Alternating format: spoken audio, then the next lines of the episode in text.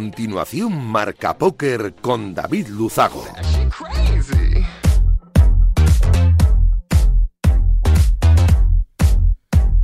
Bienvenidos, locos de naipe. Saludos de David Luzago. Bienvenidos a un programa más. Bienvenidos a Marca Póker, el único espacio de la radiodifusión española reservado para los amantes de la baraja. Domingo 19 de febrero, este que acaba y programa 206, este que comienza. Voy a aprovechar para agradecer como cada semana Radio Marca la cesión de este gran espacio y por supuesto por hacerlo viable a nuestro sponsor winamax.es, la mejor plataforma para jugar al póker online de nuestro país. Nosotros como cada domingo noche vamos a intentar que los próximos 90 minutos les sirvan para evadirse un ratito de la situación actual y hacer un poco más ameno todo. Nos ponemos en breve ya con los titulares de un programa como siempre, cargadito de historias, de noticias, de reflexiones, de actualidad y por supuesto de entrevistas. ¡Arrancamos! Arriva, arriva quello che deve arrivare. Non ti preoccupare, non ti preoccupare. Arriva, arriva quello che debe arrivare. Non ti preoccupare. Bueno, pues hoy vamos a tener con nosotros aquí en el estudio a una de las grandes personalidades de la industria del juego de nuestro país, histórica. Eh, hablo de Manolo Ortega que es el fundador de la revista ZAR, de la revista ZAR Plus, de la revista Planet Poker y tantas otras cosas que nos va a contar esta noche. Además, nos va a presentar la inminente Feria del Juego Internacional de Madrid, que empieza esta semana y que trae importantes novedades y muchas eh, cosas interesantes. Vamos a tener también un carrusel de noticias que define a la perfección lo que ha acontecido en el maravilloso mundo del naipe en estos últimos siete días.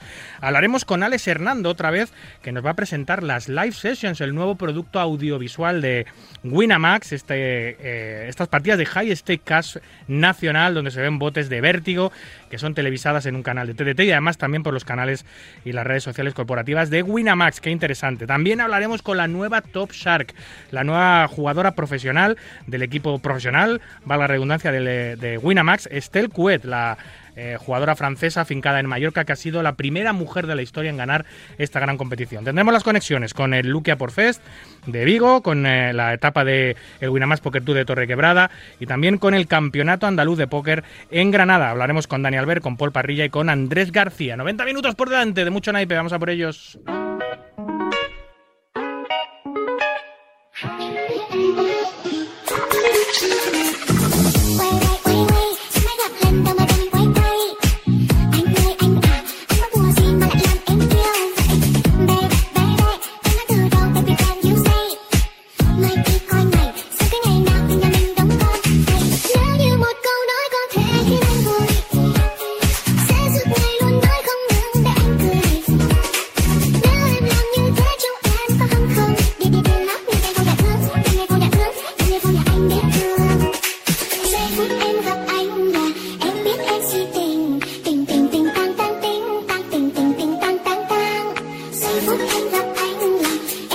Escuchas Marca Póker, el deporte del naipe en la radio del deporte.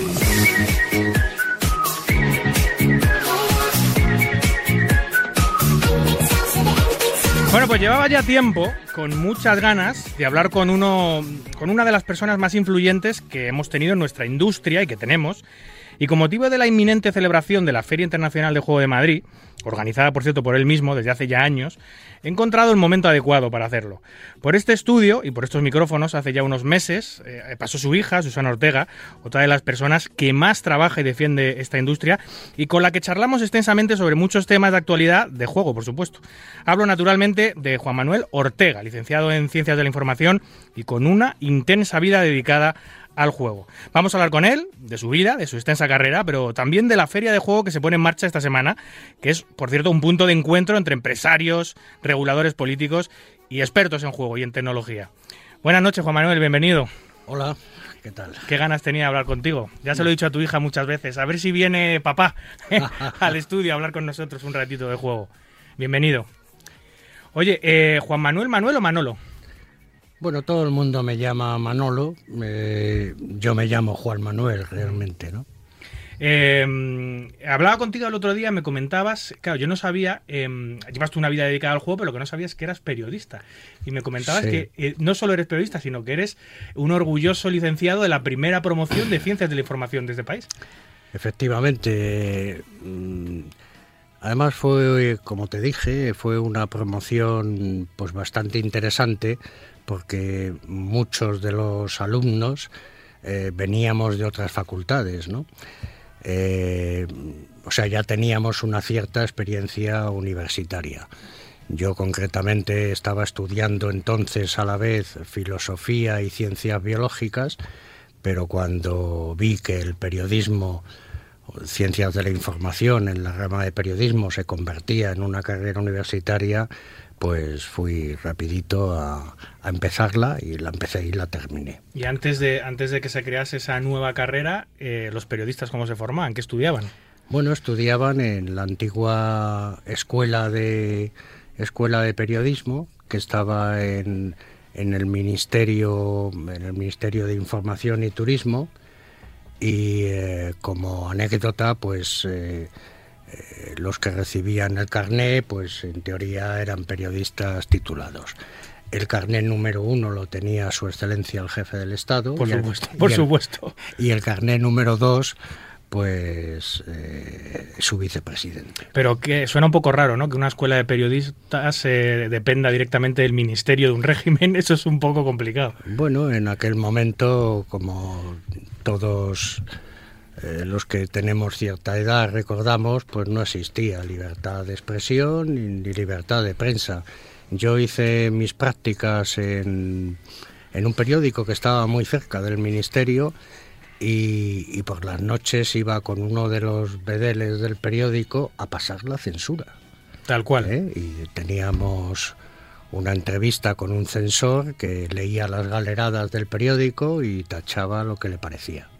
Sí, bueno, eso ocurría no solo en el periodismo, también en el cine, en el teatro, en, tantas y tantas. En, en todo, en todo.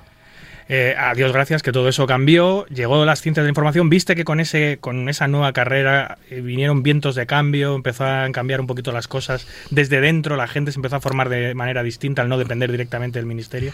Bueno, la, esa, esa promoción, esa carrera empezó durante la dictadura y acabó después de la muerte del dictador.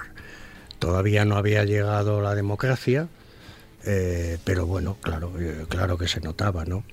Eh, fuimos una promoción con bastante ideología. Hoy yo recuerdo alguna, algunos de mis compañeros famosos, como Arturo Pérez Reverte, por ejemplo, e incluso en las otras ramas que había, que también había la rama de imagen. Y bueno, fue, la verdad es que, que fue divertido. Era, lo hicimos en esa primera promoción, eh, estudió en la antigua escuela de cine, porque todavía no estaba, no estaba edificado eh, la sede de, de Ciencias de la Información. Bueno, pues en esa escuela de cine, en esa facultad, estaba Fernando Trueba, Vaya. eh, al que yo conocía desde Parvulitos. ¿Ah, sí? Es decir, le recuerdo perfectamente a él y a su hermano en, en el primer día de Parvulitos en un colegio que había en la calle Rodón de Madrid. O sea, que lo que... Y nos acordamos los dos, ¿eh? Sí. O sea, nos hemos ido viendo y bueno, cuando me lo encuentro, me, ¡hostias, tío! Qué maravilla. Bueno. Oye, em, aparte de ese periódico del que hablas, ¿llegaste a trabajar en algún medio de comunicación? ¿Llegaste a ejercer como periodista antes de que se te cruzase en tu vida el juego? Sí, además viví los mejores años del periodismo. Eh, mm, esporádicamente trabajé eh, en la prensa del corazón, ya en segundo de carrera. Estuve un año y algo. Y. Claro, pero no era, no era- no era tan grande. la industria de la prensa rosa no era tan grande como hoy. Supongo que estaría semana, hola, pronto. Y, y- pero no había programas de televisión tampoco muchos dedicados como hay ahora, que es que es, No, bueno. están todos los lados. Era, era otro, otra historia. Como anécdota, si quieres, te puedo contar que mi, mi aterrizaje en la prensa del corazón en una publicación, luego trabajé en Semana, pero antes hice dos entrevistas que me encargaron para una revista que ya no existe. Y además, por un poco de cortesía, no voy a decir el nombre. Entonces me encargaron, eh, me entrevisté con el redactor jefe y me, encarga, me encargó dos entrevistas. Una a un famoso escalador de entonces que se llamaba César Pérez de Tudela. Sí, hombre. ¿eh? Famosísimo. Y, y la otra al Pachino. Sí. Entonces, claro, yo eh, puse una cara de perplejidad, me echa así, me echa así unas fotos y dice, no hombre, joder, invéntatelo. Así, tal cual. Me- Pon las fotos y, y pregunta y responde lo que tú quieras. Y me salió una entrevista preciosa. Redonda. Preciosa, preciosa. Luego mm, trabajé en, eh, en blanco y negro, pasé a blanco y negro.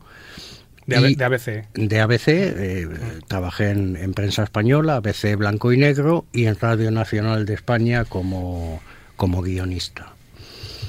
Y bueno, pues he colaborado, eh, he colaborado en Mundo Obrero, por ejemplo, colaboré durante dos años con una columna, eh, hice campañas de imagen para el referéndum de, de, del cambio del cambio político, del cambio de las leyes políticas, el referéndum para el cambio político, para la- también la Constitución, es decir, me moví muchísimo en el mundo de la prensa y en los mejores años, porque podías hacer cosas eh, que no se habían hecho hacía muchísimos años y eso tenía su repercusión, ¿no? Aparte que como tú decías no había tantos medios, es decir, tenía su tenía su importancia. Yo recuerdo, por ejemplo, hice un, un reportaje sobre sobre la droga y claro, fue un, un acontecimiento nacional decir que la droga se estaba vendiendo en la puerta de los colegios. Aquello lo reprodujo toda la prensa que había, ¿no?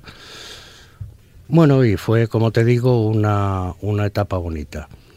Sí, los primeros, los que abrieron el camino de la libertad. Eh, sí, exactamente, exactamente. Eh, mm, en el año 76, en el año 76, eh, yo hago eh, mi primera información sobre juego. Entonces se había empezado a hablar de que, de que se podía legalizar el juego y entonces yo hice un reportaje sobre juego. El juego sobre todo el, el juego del bingo y el juego de los boletos, que yo no sé si tú recuerdas, en los bares. eh, el juego No lo de- recuerdo. Yo nací en el 78, pero no, no, no tengo ese entonces recuerdo. no, puedes, no puedes no. recordarlo, porque ya apenas eras demasiado pequeño. Mm. Eh, bueno, se jugaban unos sobrecitos en los bares, en los bares llamados boletos, eh, que la- sencillamente la gente compraba, abría y veía si tenía premio o no.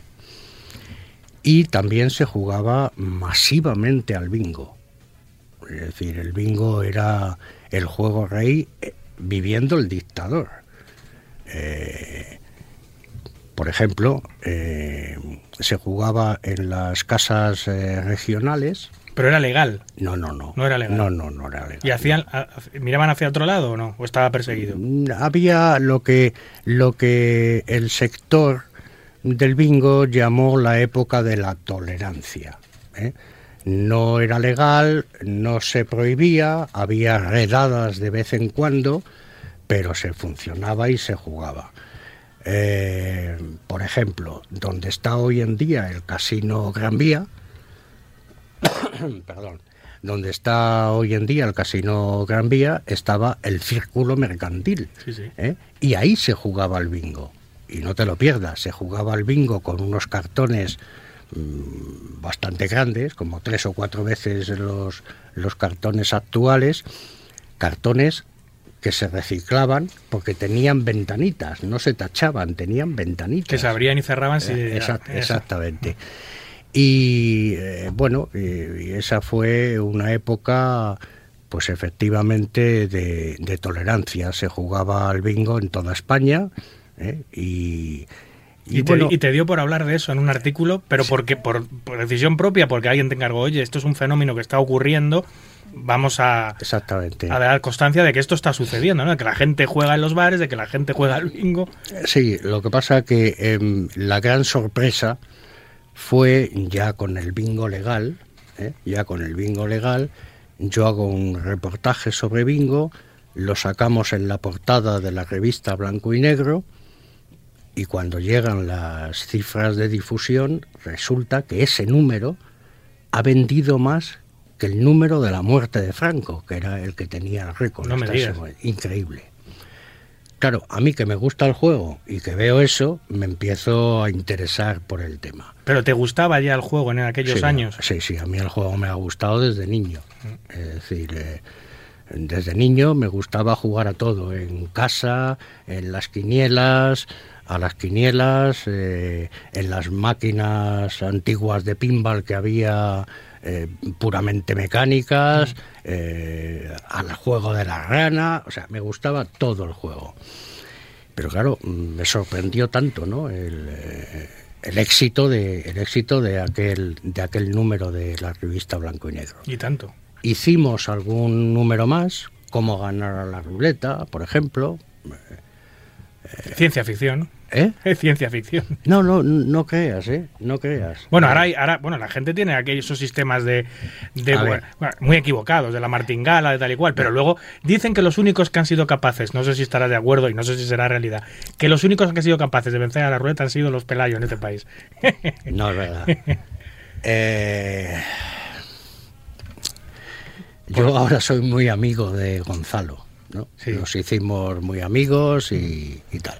Pero nuestro primer encuentro fue bastante, bastante duro, ¿no? Bueno, eh, lo que hacían los pelayos era una cosa que se conocía en todo el mundo, ¿eh? que por primera vez lo hizo un fabricante de usos ingleses y eh, bueno, pues con un argumento que, que era evidente, ¿no? Él decía, siendo mm, el cilindro de la ruleta, la ruleta una máquina, en- no especialmente fabricada en Inglaterra, tiene que tener eh, errores, desequilibrios. Sí. Bueno, eh, como el porcentaje matemático eh, favorable al casino en la ruleta es tan pequeño, Mm. cualquier desequilibrio hace que si el jugador apuesta a los números que, que están desequilibrados, pues salga, salga mucho más. Es una idea muy interesante y muy inteligente, por otra parte. Bueno, eso se hizo por primera vez en, eh, en Monte Carlo y eh, bueno, y arrasó Monte Carlo, no sabían lo que hacía.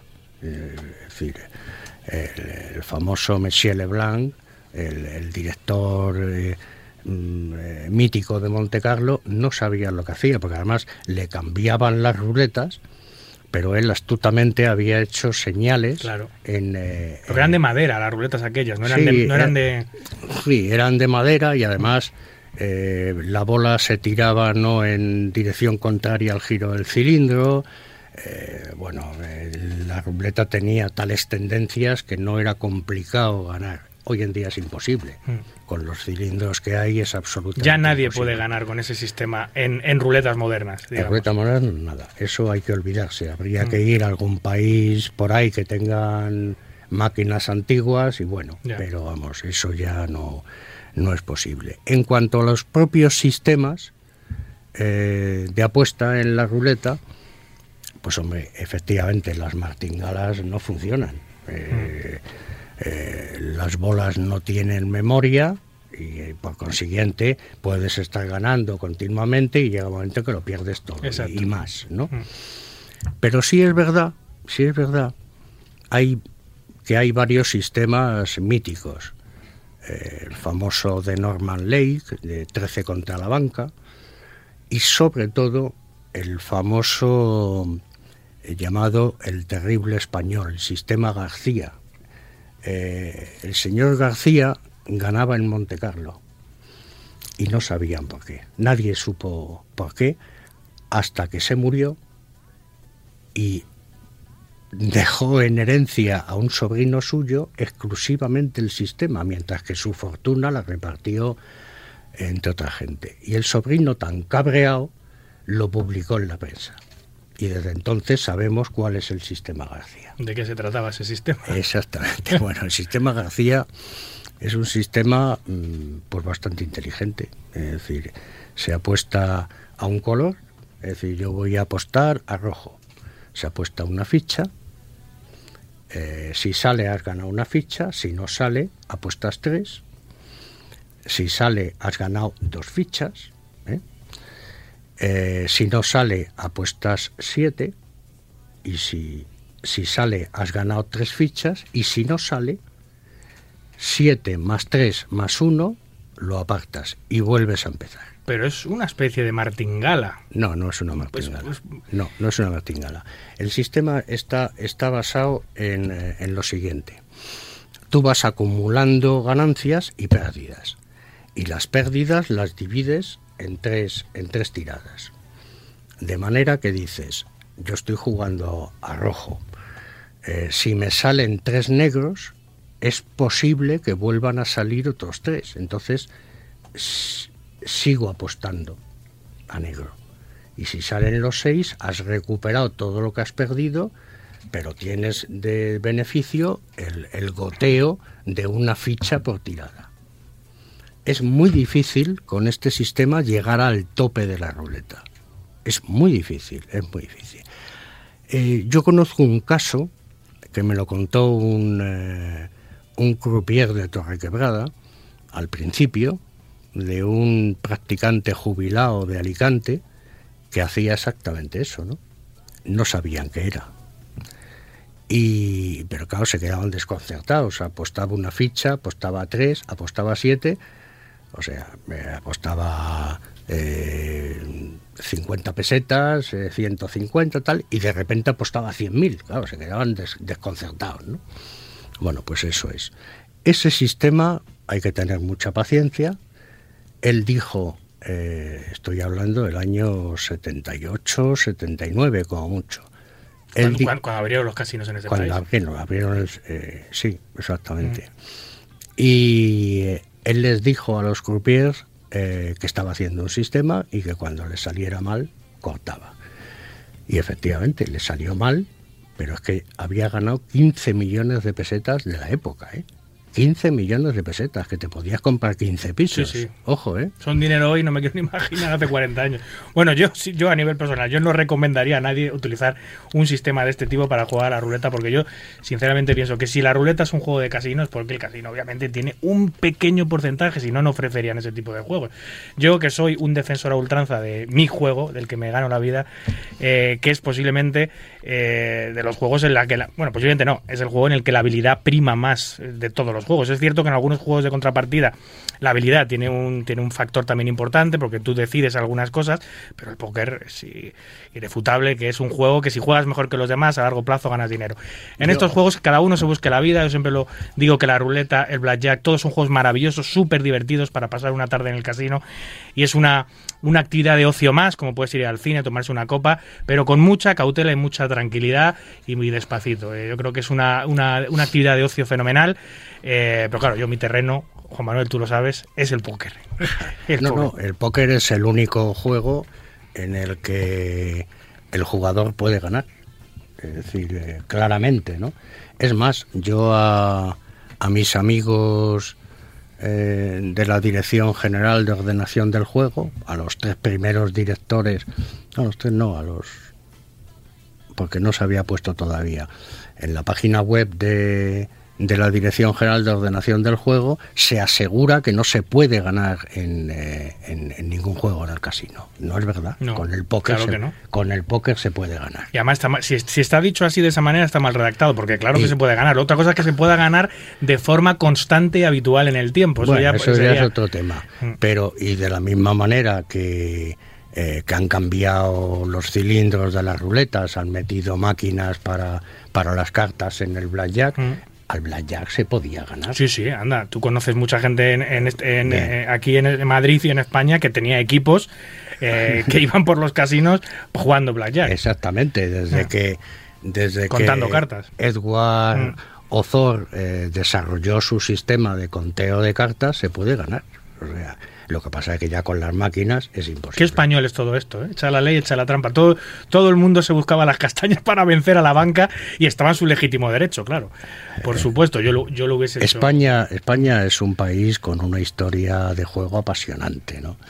Mira, yo precisamente en el archivo de ABC, para uno de los reportajes que hice, encontré una foto de 1928, ¿m? 28, eh, de gente jugando en el suelo, en, eh, en la puerta de la tenencia de alcaldía de Tetuán, jugando en el suelo, eh, gente de todas las edades, incluso menores, ¿no? Y está jugando al bingo, al bingo con piedrecitas, ¿eh? Y bueno, el, Sí, año, nos ha gustado siempre el año 1928. Ah, yo, ap- yo aprendo a jugar a las cartas eh, por mis abuelos. Ellos que son- Bueno, en eran casa. grandes aficionados de tute, de mus, Claro. de brisca, eh, de julepe, de cinquillo y también de baraja francesa y de póker, porque yo aprendí las reglas de. Con cinco años Con aprendí cinco las reglas del póker porque mis abuelos jugaban. eh, entre ellos, Eh, Mm. Les todos los juegos, el, el parchís, lo que, lo- las damas, todo, jugaban a todo. El, pero- el juego es una maravilla. Eh, yo siempre lo de siempre lo defenderé. Mira, habla- hablabas de Winamax. Yo juego en Winamax. Sí. Sí. Eh, juego poco, pocas veces con dinero. Sobre todo juego por puntos y te digo y te digo cómo. Yo me, me levanto muy temprano, las 4 o las 5 de la mañana. Vaya. Eh, no, eh, es lo que... Cuando tú, cuando tú te levantas, yo me, yo, yo me Ya. acuesto, yo llego del Y yo- casino y me acuesto. Yo antiguamente estaba efectivamente en el casino también. Entonces, pues lo primero que hago es leer eh, tres o cuatro periódicos y luego juego por puntos a- a- en Winamax. Me despeja absolutamente. Entre la prensa y el póker, eh, yo a las 6 de la mañana estoy perfectamente preparado para trabajar en lo que me echen. Que mi hija a veces me echa mucho porque Sí, sí. me tiene como becario, ahora que estoy medio jubilado, pues bueno. Eh, es como tu café, Winamax, por lo que veo. Es un café de la mañana para despejarte. Oye, hablando de, de, de- de la- tu, de tu hija, de la revista, eh, bueno, ya veo de dónde sale tu vena escritora, porque escribes mucho y muy bien, y además constantemente. Las, todas las editoriales que has hecho en tu vida, eh, no paras de escribir. Eh, claro, eh, viene de las raíces periodísticas que tú tienes, obviamente que has seguido implementando. Eh, ¿Cuándo fundas Azar? ¿Cuándo llegas a ese punto? ¿Con quién lo haces? ¿Por qué lo haces? Bueno, Azar, Azar, eh, Perdón. eh, como te he dicho, eh, yo en, en ABC, en prensa española, mm, soy el primer sorprendido del éxito que tiene aquel reportaje sobre juego y los sucesivos. Entonces me planteo, me planteo pedir una excedencia y hacer eh, una, una revista para para kioscos sobre, sobre juego. No existía nada parecido. No existía nada, absolutamente nada. Para, para los jugadores, ¿no? De hecho, la llamo jugador. Mm. ¿eh? Eh, bueno, eh, tuve una mala experiencia, era mi primera empresa, tuve un socio muy cachondo, pero un poco raro. Ya. Y, y solamente sacamos dos números, pero tuvo, tuvo mucho, eh, tuvo mucho tirón en, en los kioscos. ¿Esos ejemplares se conservan en algún lado? Porque esos son de coleccionista. Yo puro y lo duro. tengo, yo los tengo, sí. Esos, esos Yo- ejemplares valen dinero. Yo los tengo. Mm. Cometí va- varios errores. En aquella época, por ejemplo, llamar a una publicación jugador Ya. era Arriesgado. Era muy arriesgado. Mm. Eso por un lado. Por otro lado, eh, en todos los números, claro, eh, en aquel momento, en el año 80, ¿eh? eso fue en 1980, el bingo era el rey. Mm. Ya era legal, había mil y pico bingos en toda España, se jugaba masivamente al bingo. Entonces, mm, yo pensé que era un una, una buena información, era dar un, eh, mm, dar un gran reportaje de, de un bingo cada mes. Y efectivamente, lo hicimos. Y Yo había palabrado con, eh, con la asociación de bingos entonces que había, que era Seju y tal, el, el que- el que mm, me vendieran eh, un número de ejemplares por bingo. Entonces, ¿qué pasó? Que sa- salió el número uno con un reportaje del Canoe, que entonces era el mejor bingo de Europa, ¿eh? ¿Y qué hicieron los demás? Meter todas las revistas que yo les mandé debajo, debajo del mostrador. Ese fue otro error. Pero eh, yo me doy cuenta, me doy cuenta en aquel momento, en 1980, dónde estaba verdaderamente la potencia industrial del juego en España. Y era en, eh, el segmento de las máquinas. Máquinas que en aquel momento eran prácticamente todas recreativas, pero había ya algunas de juego, de juego de bares, de las llamadas máquinas B, máquinas recreativas con premio, de 5 pesetas. Y yo vi dónde estaba la dónde estaba eh, el verdadero negocio del juego, ¿no?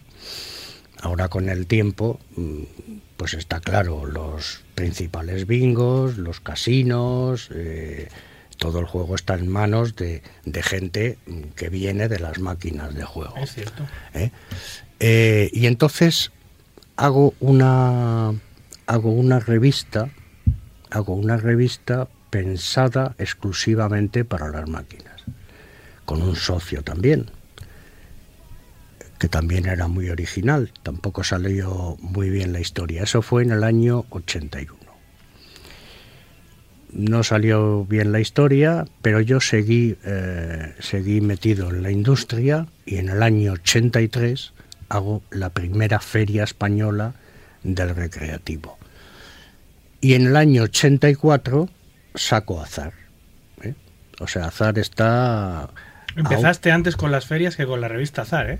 Eh, sí, Un año sí, antes. ¿Dónde la hiciste esa feria primera? en Torremolinos, en el Palacio de Congresos y Exposiciones de Torremolinos. La primera feria de juego que se hizo, la hizo este socio mío que te digo yo con la revista, la hizo en Casteldefels, en una en una carpa hinchable que estaba adosada a un hotel y como curiosidad y a pesar de que a pesar de que el juego ya era legal porque la hizo en 1980 la policía con monos de trabajo y con carretillas empezó a sacar muchas de las máquinas que se estaban No exponiendo. me digas. ¿Las confiscaron? ¿Se las llevaron? Se las llevaron. ¿Con qué, ¿Con qué motivo? Pues porque no, no estaban homologadas. Pues claro. Pero no estaban en funcionamiento, nadie estaba jugando en ellas. No se podía jugar. Ah. Es decir, no podía, no, no se podían abrir las puertas y decir a la gente, pasen ustedes y Mm. jueguen. Aunque bueno, pasaba de todo. Se, Pues buen estreno entonces de la Ah, feria. Fue, fue impresionante aquello. eh, nos quedamos todos. Claro, decían que no estaban homologadas. Ahora, en, posteriormente a esa feria, hacemos una comunicación a, a la autoridad pertinente de máquinas que lógicamente es una feria, no están todavía homologadas. Mm. ¿eh? Pero claro, mm, su ámbito de funcionamiento es en la feria y sin dinero. Claro. Es decir, entonces, Una exposición pura y dura. Exactamente, ¿no? Y muchos, muchos de eh, algunas de las máquinas que se llevan ni siquiera eh, acaban fabricándose y homologándose porque eh, la gente, el, el- el fabricante ve que no tiene tirón, ¿no? Eh, es una de las partes importantes de la feria, igual que también ve que otras tienen mucho tirón y, y que van a funcionar, ¿no? Es así. Eh, ahora vamos a meternos con, con- que me cuentes un poquito esta feria que va a arrancar esta semana, pero antes, eh, eh, que- para terminar el tema de las revistas, eh, eh, tuviste una experiencia con el póker que la llevó, la llevó, la llevó tu hija y, en- y el- y el- y la pareja de tu hija en ese momento, Sí. que se llamó Planet Poker, que es posiblemente y sin posiblemente la mejor revista que se ha hecho de póker en este país. Eh, estuvo en activo creo que fueron cinco temporadas o cinco años, Sí. una barbaridad de números. eh, eh, una, una- una revista mensual eh, con la calidad que vosotros tenéis eh, a todos los niveles, a nivel de fotografía, a nivel de, de- de- de texto, a nivel de imagen, a nivel de, papel, de material, de todo. Sí. Em, ¿Por qué os dio? ¿Por qué, por qué te yo, yo me acuerdo que en esos años jugabas mucho al póker. Yo coincidía contigo sí, sí. en el casino de Torrelodones en partidas, eh, en torneos. eh, te gustaban mucho también los torneos, jugabas torneos, jugabas partidas de cash. Yo coincido contigo muchas veces en la mesa. Eh, sé que eras jugador, que eres jugador.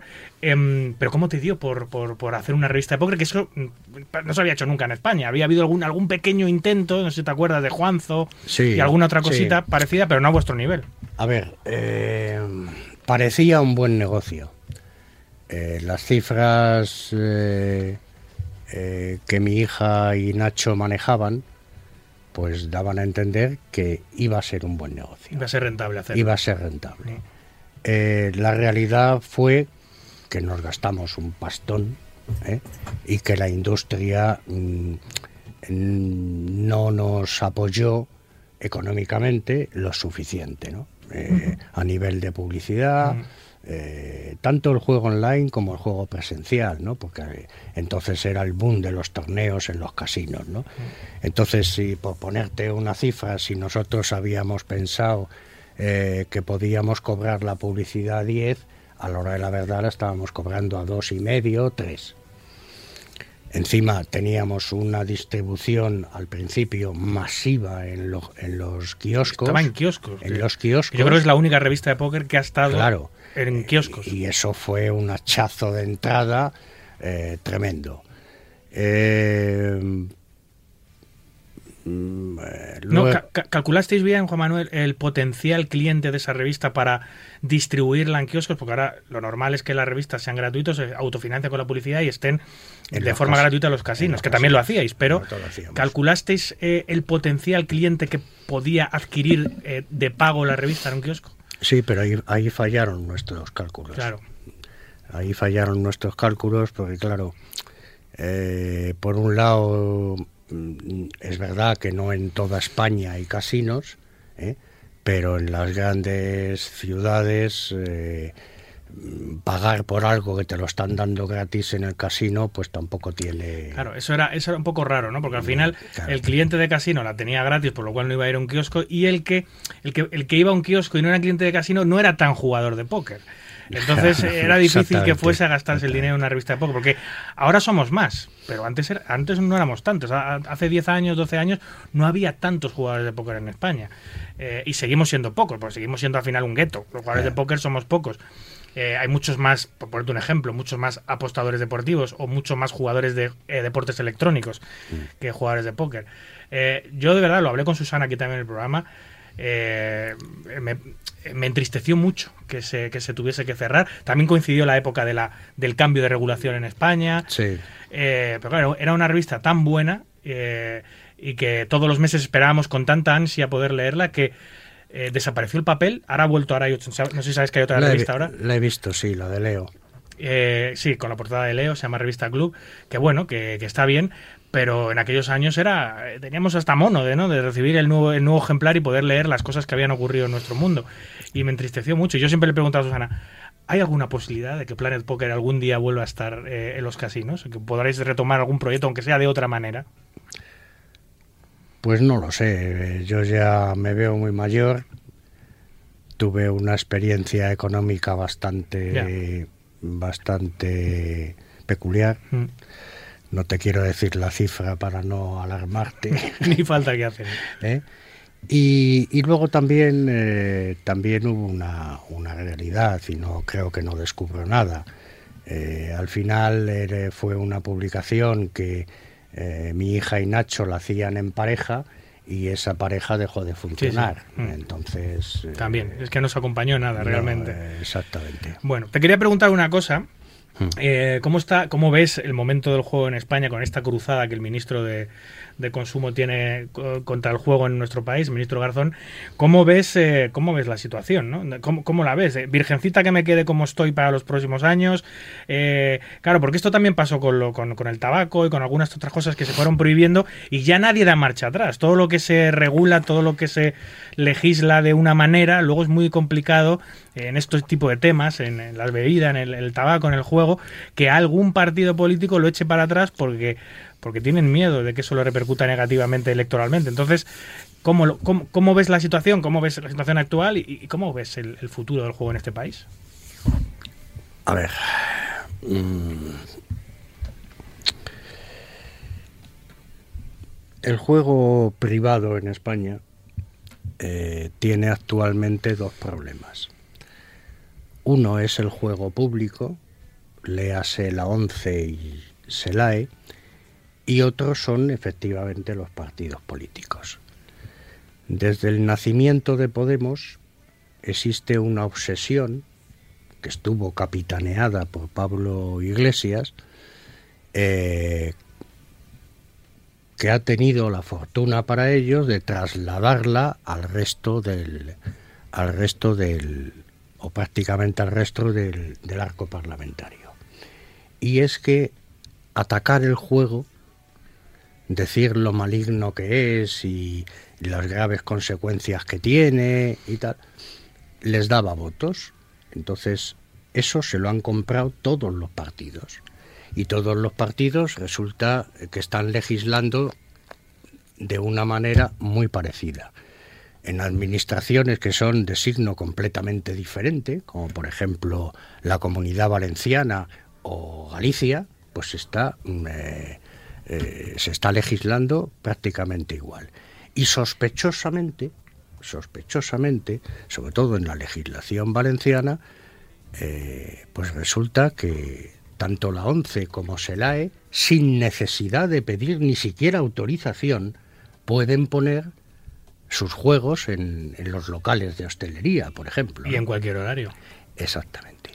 Entonces, mm, ¿qué es lo que pasa? Que a esos vientos de demagogia de, de los partidos eh, se ha unido y favorecido, sobre todo por la ONCE, ¿eh? y, y esta es la situación que tenemos. La ONCE y alguna, alguna que otra asociación de ludópatas que desde mi punto de vista son clientelistas y básicamente piensan en la caja registradora. Te pongo un ejemplo para que para que lo veas. Últimamente, y nosotros en Azar y en Azar Plus, y en algún medio, eh, en algún medio generalista, se ha denunciado cómo los vendedores de, la ONCE están en la puerta de los colegios.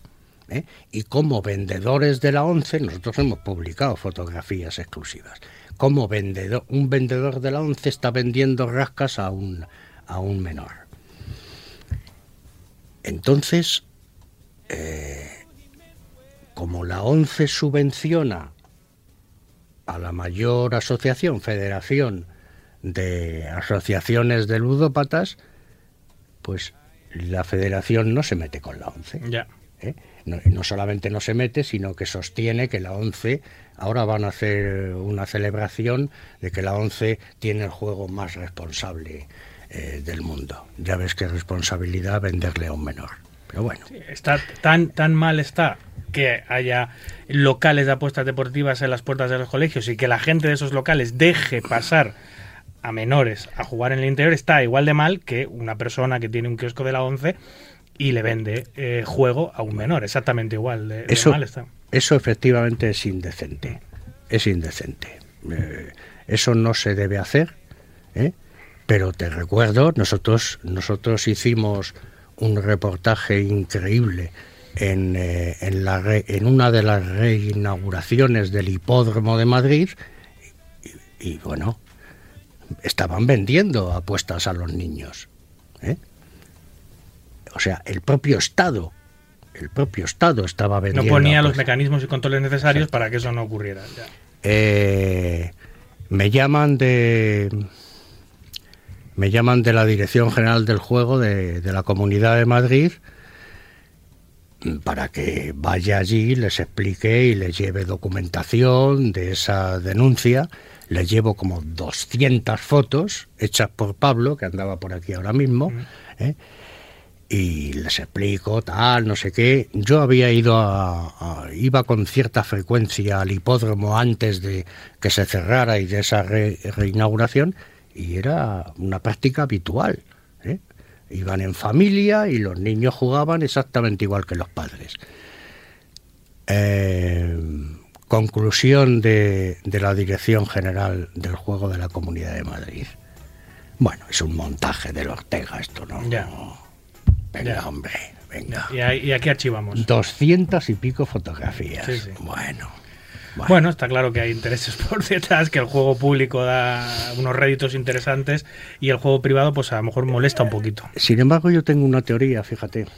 Eh, tengo una teoría y es que ha sido tan brutal ¿eh? las denuncias y la demagogia que se ha vertido sobre el juego privado que ha terminado calando a, Totalmente. calando a Totalmente. la 11 a la 11 y a Selay. Claro, el escándalo de que un menor gane el gordo de la lotería de Navidad o del niño es que es, es- es increíble. Sí. ¿eh? Y entonces, eh, pues a lo mejor hay que llegar a una pax romana, ¿no? Porque ahora mismo lo que, le- lo que perjudica a la 11 perjudica todo el juego. Y lo que perjudica a las máquinas de juego perjudica también a la 11 y a Selay. Y eso yo creo que empiezan a entenderlo. Pero bueno, en eso Hay, una frase, por cierto, que me la comentabas ayer, que me ha encantado, que es tuya, Mm. que dices, eh, el siglo XX ha sido el siglo de los deportes Sí. y el siglo XXI va a ser el siglo del ocio y del juego. Yo estoy convencido. Si tú recuerdas y hacemos historia de, de lo que era el deporte, de lo que era el fútbol a principios del siglo XX, pues casi nos podemos referir a lo que hacía Gila, ¿no? Con el chiste de que iban los amigos y tal, bueno, que la portería, quién la lleva y, y a ver, y las mallas y la equipación, y de repente dice Gila, ¿has hablado con la afición? Y, y contesta uno, sí, vienen los tres. Bueno, eso era el deporte a principios del siglo, del siglo XX. Eh, bueno, era para una para, para los privilegiados, para los que podían tener tiempo libre y a lo mejor hasta no tenían necesidad de trabajar y tal. Pero con el tiempo, eh, con el paso del siglo, eso se ha popularizado hasta el punto de que efectivamente se le considera el siglo del deporte. ¿no? Y con el juego, pues eh, poco más o menos está pasando lo mismo. Mm, De aquella leyenda negra a lo que es hoy en día el juego privado en ¿Cómo todo el mundo, ¿Cómo hemos cambiado? hay un cambio absoluto, ¿no? Mm. Hay un cambio absoluto. Eh, el juego, sobre todo, se desarrolla en sociedades democráticas eh, y forma y es una parte de una parte del ocio. ¿eh?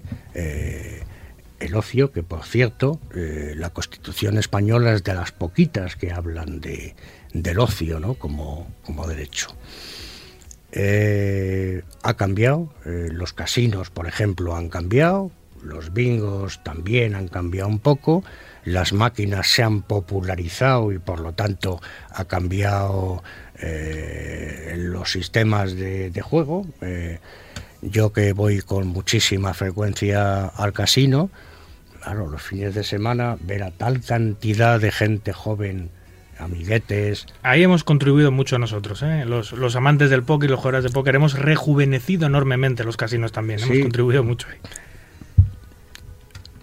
Es verdad que desde mi punto de vista os habéis cargado el, glamour. Eso sí, la estética, o sea, el decoro, la, ¿cómo se dice? la Eh, etiqueta, la hemos glamour. tirado al suelo. ¿eh? Entre las gorras, las sudaderas y las sandalias. El, el glamour y claro, eh, pero sí es verdad que se ha popularizado. Pero bueno, esto pasó en el, en el transporte aéreo. Yo recuerdo cuando iba los primeros vuelos que hice, que bueno, que la gente pues era gente mayor, bien vestida, no sé qué tal, y ahora pues parece el metro, cosa que no me parece ni bien ni mal, que pero que es una fotografía, ¿no? Sí, sí, ha no tiene nada que ver. Totalmente. Pues en el casino exactamente lo mismo. Eh, es verdad que los jugadores de cierto nivel están dejando de ir o han dejado ya de ir. Porque, ya hay muchos que ya no tienen plata. y se, les- se les ha acabado. También, también. Cuare- más de 40 años dedicado al juego. Em, habrás hecho muchos, muchos, muchos amigos, pero también te habrás ganado algún que otro enemigo, ¿no? Bueno, sí, sí, claro. Porque eres muy mordaz, eres muy directo, no te callas ni debajo del agua. Eh, entonces, eso al final algunas veces trae problemas. Sí, sobre todo yo, es decir, a la hora de hacer crítica y he hecho, mm, en todos en todos los contextos y en todos los niveles, no solamente he criticado a quienes critican el juego, también he criticado a la industria desde dentro, ¿no? Eh, entonces, bueno, pues eh, hay gente que asume la crítica y hay gente que no. Yo creo que he pasado ya de, no sé, dos mil artículos sobre juego, que son muchos artículos. No creo para- que nadie en este país haya hablado más de juego que tú, para hablar sinceramente. De, para hablar de juego. Y, y claro, pues en eso hay de todo. Incluso a algún amigo mío, pues eh, le he criticado cuando, cuando era menester. Porque, Así es. Porque yo soy así. Bueno, esta semana, eh, ¿cuándo arranca la feria? El martes 21. Este martes. O sea, Sí. en dos días tenemos ya la feria, que es un clásico. Ya, fíjate cuántos años lleváis haciendo. Habéis, habéis tenido un pequeño parón obligado por, por la pandemia, ¿no? Sí. Habéis estado dos años sin hacerla, ¿verdad? Tres, tres, años. tres años. El año pasado ya la hicisteis, pero una versión reducida. Me decía Susana que el año pasado hubo algo parecido, pero que este año es como el primer año gordo, de verdad, después de la pandemia. Mm, No, no, no. Bueno, lo que pasa que no va a haber mascarillas, eh, tal, pero la feria del año pasado También fue fuerte, fue también. Muy fuerte. Vale, vale, vale. Muy fuerte.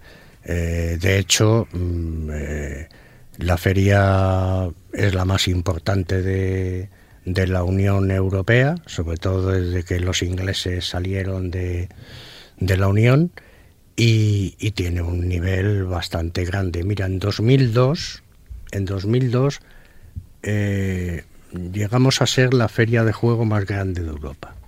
Por delante de la de Londres, que es como la que, la que tiene también mucha solera. Por delante de la de Londres, en 2002. Por poco, pero por, pero Mm. por delante.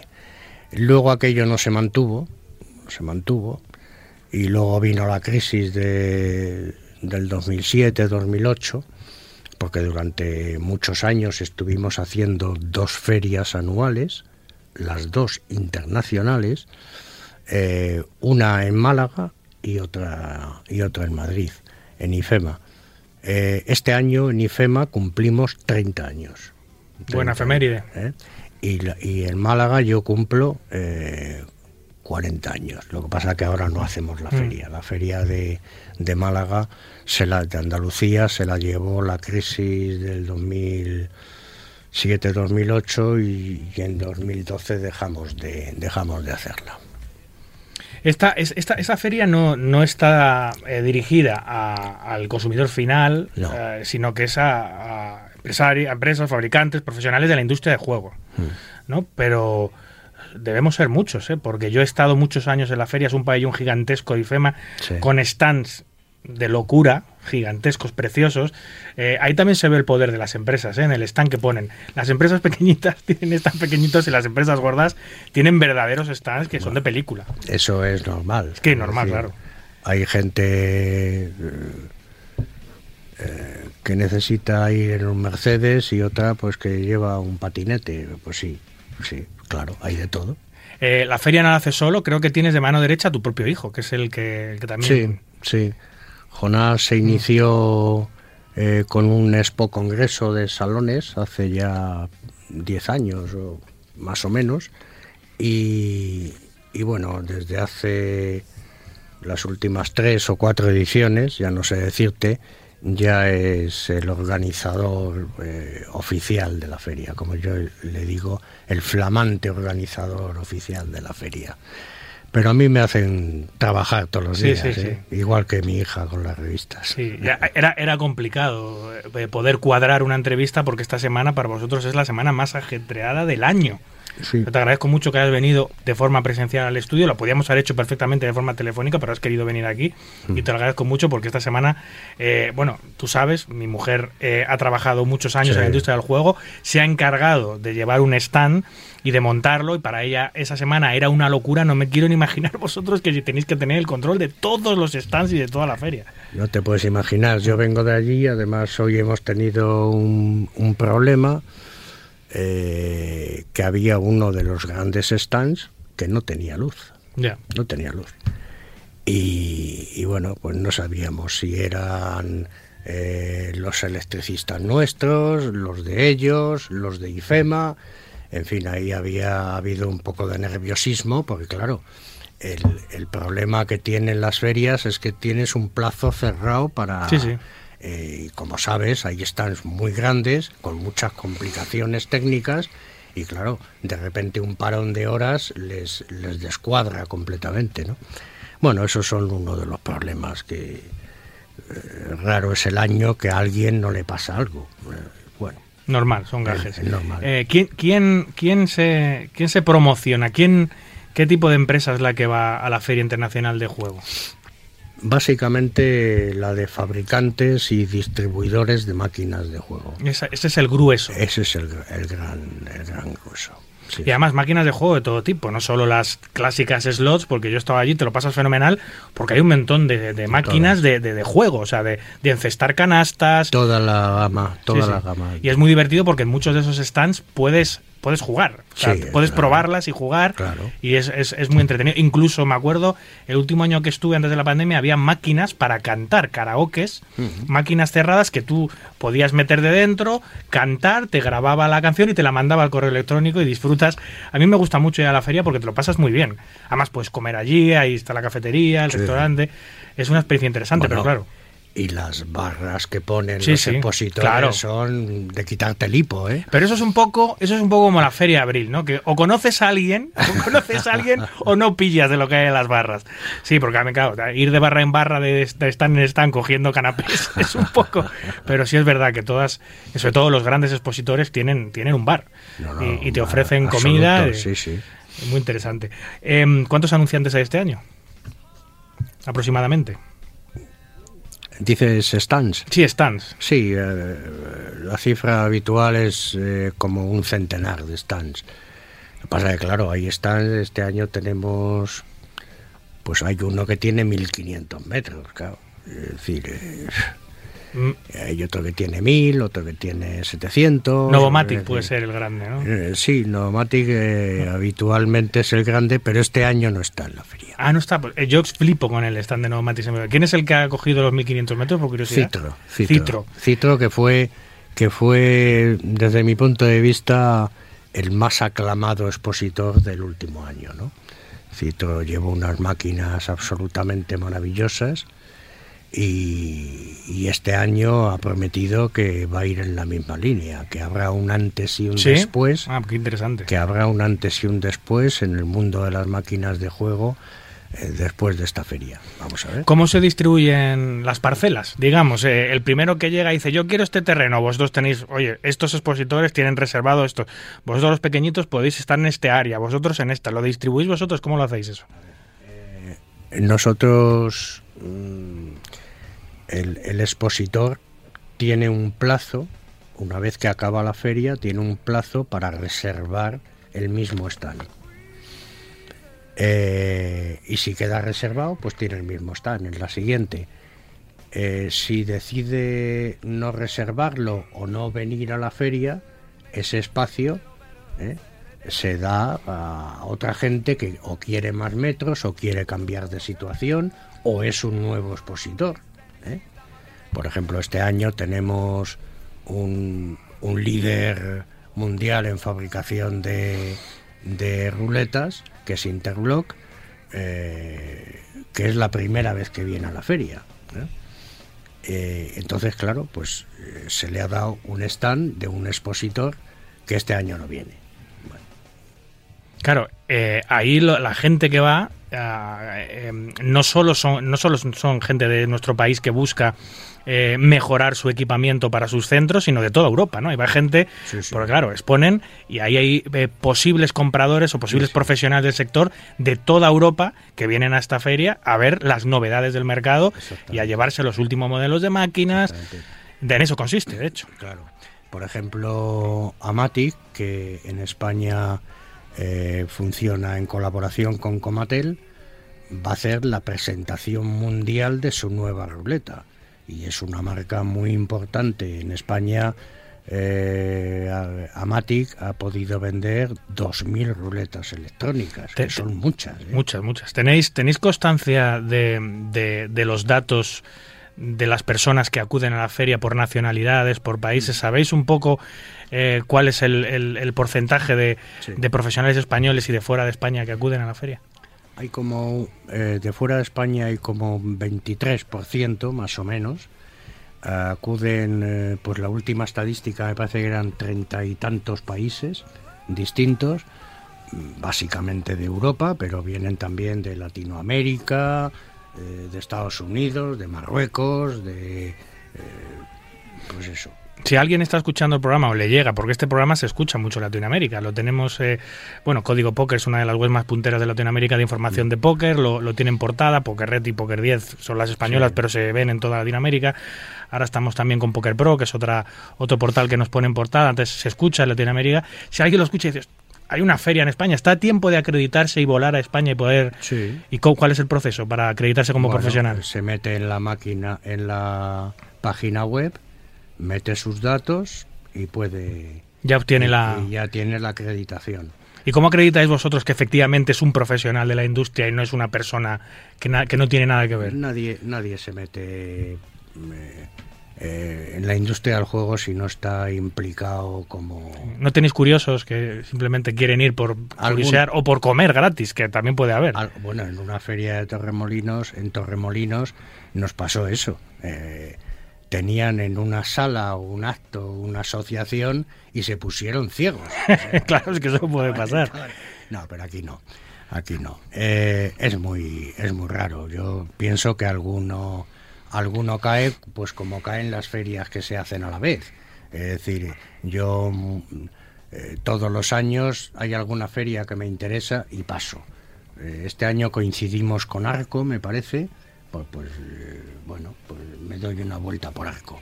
Pero eso son son casos muy puntuales y Mira, a mí, si, a mí si me dijesen, bueno, quizás esté condicionado porque estoy soy miembro de la industria del juego y, y la, y la escucho y la leo continuamente en la feria, pero si me dijesen, dime tres ferias importantes de Madrid que hay en, en, en- en IFEMA, te diría Arco, Fitur y la Feria del Juego. Se- Son las tres que me vienen siempre a, a- a la cabeza. eh. Bueno. ¿Es tan importante la Feria Internacional del Juego eh, como, como, como, como tengo yo en mi, en mi cabeza? ¿O es que estoy influenciado un poco por el sector en el que trabajo? Para los profesionales, desde luego. Eh, todos los productos que se ven en la feria se acaban viendo después en la calle, o sea, en, eh, las salas de juego, en los casinos, en la hostelería, en, eh, en salones recreativos para, para menores. bueno, sí, para los profesionales es fundamental una feria. No todo, eh, no todo el mundo tiene el pulmón financiero para, como si hay alguna empresa, ¿no? para que sus nuevos productos los presente en 50 provincias de España. Mm. ¿eh? Y claro, la feria es magnífico. Es decir, si tú haces una presentación eh, en una en una provincia, pues te pueden ir 50, 100 operadores y claro, en la feria van 15.000 Sí, profesionales. sí, 15.000. Es lo que te iba a preguntar. ¿Cuánta gente asiste al Sí, año? Quin- Más de en, 15. en torno a 15.000. Es curioso, hablabas antes de, de esa primera feria que, que tu socio organizaba en, en Málaga, en el que... poli- en Málaga fue, ¿no? En Ah, el- en Castelldefels. Castelldefels. En el, que, en el que acudían los policías vestidos con un mono y se llevaban las máquinas. Eh, hoy los policías tienen su propio stand en la feria del juego. La brigada de juego tiene allí su stand. Sí, sí. ¿Cómo ha cambiado la película? Cambia mucho, claro que sí. Y además que están allí, yo siempre me paso a verles porque yo eh, he tenido mucho trato con ellos por hacer torneos en casinos desde hace muchos años, les conozco Sí. y me acerco, les saludo y veo que tienen el stand lleno de pegatinas para los niños o para quien quiera llevarse de la policía, de, de tal.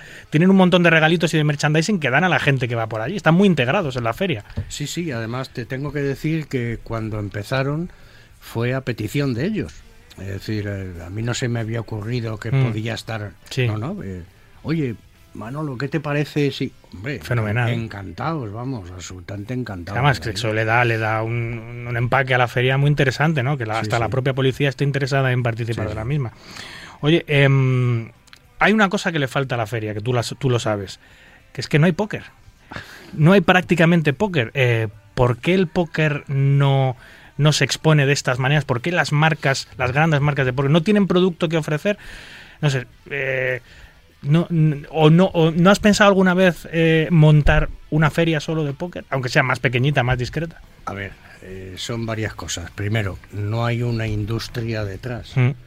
Eh, entonces es muy difícil montar una feria eh, si no hay una industria. eh, bueno, sí, las barajas y Barajadoras, mesas, poco más, hay poco material, poco- fit, ficheros. poco material. Eh, fíjate que en IFEMA, en la explosión de, de actualidad del póker, eh, me propusieron, oye, ¿qué te parecería si intentamos una feria de póker? Y pues le dije lo mismo que a ti, es Mm. que no hay industria.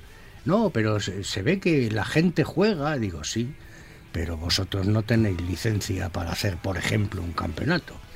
Entonces, mm, eh, Pero quizás una feria de póker a lo mejor debe- en vez de estar enfocado a los profesionales, a lo mejor debería estar enfocado a la gente, al público en general, y en vez de en vez de enseñar eh, barajas, barajadores y mesas, a lo mejor hay que enseñar las promociones que esas empresas online o los eventos que esos casinos organizan mucho más discreta, no en un, no en un recinto ferial, porque obviamente no somos tantos, pero yo no sé si en Europa hay algo parecido. Es decir, yo creo que sí, porque recuerdo que, que un, que un amiguete mío empezó a trabajar en 770, que era una web que operó aquí unos años, porque llevó su currículum a una feria de póker no sé dónde, no me acuerdo en qué país, y ahí le cogieron para llevar el mercado de España. Eh, un punto donde encontrarnos jugadores, pero también profesionales, ¿no? Donde una especie de networking, eso no se ha hecho, quizá no cerrada a los profesionales, sino también abierta a la gente para que pueda ir y poder ver, pues Winamax ofrece esto, Poker Stars 88, Partia, Concagua, Sportium, etcétera, etcétera, todo el mundo. No sé si eso sería viable o, o- o- o eso no funciona directamente. no lo sé, habría, habría que probarlo, ¿no? Desde luego no sería una feria al uso, Sí. sería una feria eh, mixta Mm. eh, de mm, profesionales y, y público en general. Eh, habría que buscar puntos de atención, que las empresas eh, eh, tuvieran eso, promociones o, tuviera, o enseñaran o hicieran algún, algún eh, seminario. eh, pero ahora como está la cosa con el Ministerio de Consumo, que tienes que tener la cuenta validada 30 días, que las promociones no se permiten, que te... uf, sería una odisea. De luego, si hay alguien en España que puede hacer lo posible, ese eres tú, desde luego. podemos hablarlo. Mm. Pero, pero es, es que eh, el, el hecho de que algo interese a mucha gente mm, no, mm, no necesariamente da lugar a que se pueda convertir en una feria. Sí, sí. Mira, yo fui socio de, eh, de la feria del fútbol. Se hizo una feria del fútbol eh, y aquello pues no funcionó. ¿En qué consistía? ¿Qué, qué se, qué Bueno, se- pues había había mm, había eso eh, pues un equipo llevaba las copas y otro no sé qué y otro tal. Más museo que feria, por lo que veo. Es que es que aquello no tal. Eh, yo vendí también eh, vendí una feria que se me ocurrió maravillosa que se llamaba Bella Salud. Pues claro, luego hay que aplicarle, hay que aplicarle una metodología ferial. Es decir, eh, claro, tú en Bella Salud, que era una feria sobre la- el, el momento de la estética, de el bienestar personal, de la salud, de tal. Claro, tú no te puedes poner a vender apartamentos. Mm. Claro. Pues sí, porque en Marina de Or se, se lo pasa a la gente muy bien, pero en el fondo están vendiendo apartamentos. Sí, sí. Y claro, eso- Encubierto, eso acaba fracasando. totalmente. Mm. Bueno, eh, el martes arranca la feria hasta el Hasta el jueves. martes, Martes, miércoles y jueves. El, miércoles jue- y jueves. el jueves entiendo que es el día fuerte, fuerte, el más fuerte. No, ¿No? El, el más fuerte es el miércoles. Sí, el intermedio, ni la inauguración ni la, ni la clausura. El Eh, miércoles. van por ese orden. El, el segundo día es el más importante, después el primero y por último el tercero. Muy bien, pues eh, es posible que me pase por allí a saludaros. A ver, lo hago casi todos los años. Es cierto que ahora, Encantado. ya a- al no tener a, a mi mujer eh, eh, organizando y llevando uno de los stands, pues pues eh, no tengo tanto acceso como he tenido todos estos años. Pero es curioso, siempre que voy, conozco a muchísima gente y es gente que o ha estado en el póker o, que- o que ha estado en la industria del juego, pero al final eh, yo los primeros años decía, no voy a conocer a nadie si no hay póker. Y es mentira, luego llegas allí y conoces a muchísima Claro, gente. eh, claro. Estamos muy interrelacionados todos los sectores. Mm. Exactamente.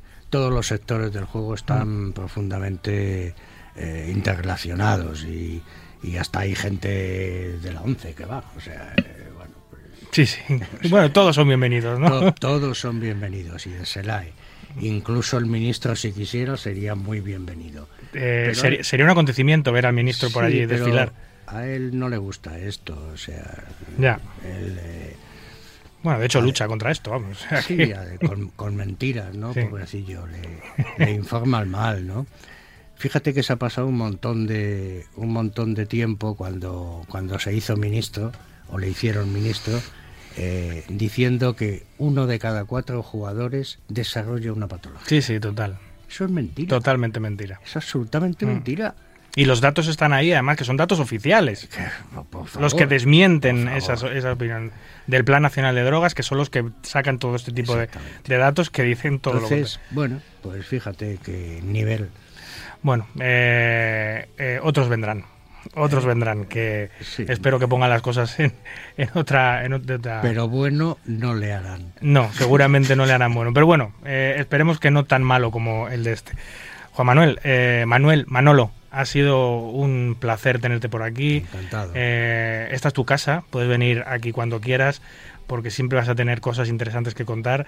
Así que este plató, este estudio, este programa está abierto para que cuando deseas puedas venir a contarnos más cosas, no solo de la feria, sino del juego en general, una vida dedicada a ella. Ha sido un placer. Gracias.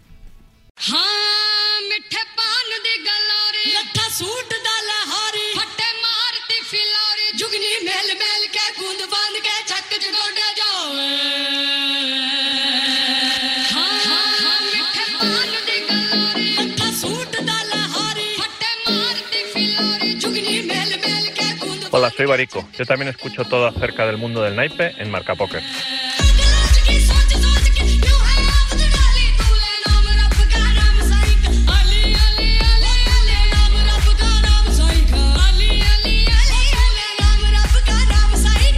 Bueno, vamos ya con el carrusel de noticias que define a la perfección lo que ha acontecido en nuestro maravilloso mundo del naipe en estos últimos siete días. Y empezamos con el exjugador y streamer norteamericano Doug Paul, que pierde la prop bet que se había apostado con el jugador y empresario Bill Perkins, a que lograría perder el 50% de su grasa corporal en un año. Y aunque realmente ha conseguido un cambio físico notable, no logró alcanzar el objetivo por poco y deberá pagar los 200.000 dólares que se habían apostado.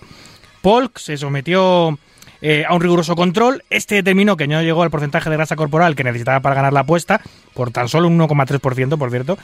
Eh, y es que el año pasado arrancó con un 28% de grasa corporal y debía llegar al 13,85%, utilizando, eso sí, cualquier tipo de régimen y ejercicio que él quisiera. Al final consiguió bajar hasta el 15,1% de grasa corporal, que no ha sido suficiente para ganar, por lo que tendrá que abonar los 200.000 pavazos a Bill Perkins eh, de su bolsillo, claro. Al menos le quedará el gran cambio físico que tiene. La, Junta de Control de Juegos de Nevada publica que se han apostado más de 150 millones durante la Super Bowl, tan solo en el estado de Nevada, ojo, en las 185 casas de apuestas deportivas de la zona. Esta cifra es sensiblemente inferior a la del año pasado, que establecía el récord histórico de apuestas en Nevada de casi 180 millones de dólares en la Super Bowl. Regresa a nuestras pantallas el programa de televisión Noche de Póker y lo hace con más de 100.000 euros garantizados. Esta cuarta temporada arranca el próximo 4 de marzo en el estudio de Poker Red del Casino de Gran Vía, de la mano de 88 Poker. Como novedad, tendrá un original formato Mystery Bounty. Cada semana podrás seguirlo a través del Twitch de Poker Red. Fallece en accidente automovilístico el jugador profesional alemán de 39 años, Julian Track, que fue, por cierto, campeón del EPT de Praga en 2013. Descansa en paz. Regreso triunfal a las mesas del histórico jugador estadounidense Jason Mercier, parcialmente retirado por su paternidad. eh, el que fuera hace años y durante meses número uno del mundo del ranking GPI debutó con título en el Poker Go Tour 2023 tras cuatro años en ganar un torneo en vivo. Enhorabuena. El histórico e icónico jugador estadounidense Chris Moneymaker, imputado con cargos por juego ilegal en su club, se vio obligado a cesar las operaciones en su sala de póker de Kentucky, el Moneymaker Social Club, Eh, y además por las amenazas de cierre y otras acciones legales que han cumplido, ya que el club, para evadir la ley, no, no cobraba reque las mesas, pero eh, eso no lo permitía, pero sí que facturaba a través de las numerosas cuotas de socio que tenía, que puede ser que no era que no era legal. Por el momento, el negocio seguirá funcionando tan solo como club social, pero no podrá seguir ofreciendo partidas de póker. El popular actor de Hollywood James Woods y la especialista en juegos mixtos Linda Tran se llevan el evento de parejas del 30 aniversario de Los Ángeles Poker Classic del Casino Commerce, sí señor. El diario Las Vegas Review Journal apunta que el icónico Hotel Casino Río de Las Vegas, sede durante los últimos 17 años del Campeonato del Mundo, podría acabar siendo un estadio de béisbol de la franquicia de Oakland, es decir, que lo tiran y hacen el estadio, claro, de la que se especula, esa franquicia, podría acabar en Las Vegas próximamente. El site pokernews.com, galardonado con el premio al mayor afiliado del mercado, al mayor afiliador eh, del mercado internacional en los prestigiosos premios IGB Affiliate Awards de Londres. Gana así su séptimo entorchado en esta categoría en la que competía este año contra Ibet Media y World Poker Deals. El popular jugador y streamer Jonathan Van Fleet, conocido como App Styles, pierde de golpe y porrazo su canal de YouTube que contaba con más de 10.000 suscriptores, sin ninguna explicación. Eh, ninguna explicación de la plataforma de vídeo. Ahora veremos si eh, hace o pone acciones legales contra la plataforma del bueno de Apple. Vaya la que le ha liado. El World Poker Tour, a través de su fundación, se alía con la fundación solidaria OneDrop, que potabiliza agua en países desarrollados, intentando asegurar así agua limpia y condiciones higiénicas mínimas alrededor del mundo. World Poker Tour ya ha utilizado en numerosas ocasiones su posición en la comunidad de póker internacional para recaudar millones de dólares, y la intención es seguir haciéndole, haciéndolo junto a OneDrop, gracias a esta alianza. Por su parte, la Fundación OneDrop, fundada en su día por el dueño de Circo de Sol y amante del póker Guy La Liberte, ya ha recaudado desde la fecha de su fundación hasta hoy más de 25 millones de dólares en campañas solidarias. Los ingresos del juego en Estados Unidos alcanzan su récord anual de, de 60.400 millones de dólares en 2022, según el Commercial Gaming Review Tracker de la American Gaming Association. Este hito supone la primera vez que el sector del juego alcanza los 60.000 millones de dólares anuales, superando el récord anterior de 53.000 establecido en 2021. El juego presencial representa el 80,5% de los ingresos totales, mientras que el juego online el 19,5%. Los, eh, los datos también apuntan que 84 millones de estadounidenses adultos, el 34% de la población adulta, visitaron un casino al menos una vez el año pasado. Y cerramos con el jugador del PSG aficionado a nuestro juego, Neymar Jr., que pasa unos días disfrutando de los eventos del European Poker Tour en su actual ciudad. Muy buena suerte en el EPT, amigo Ney.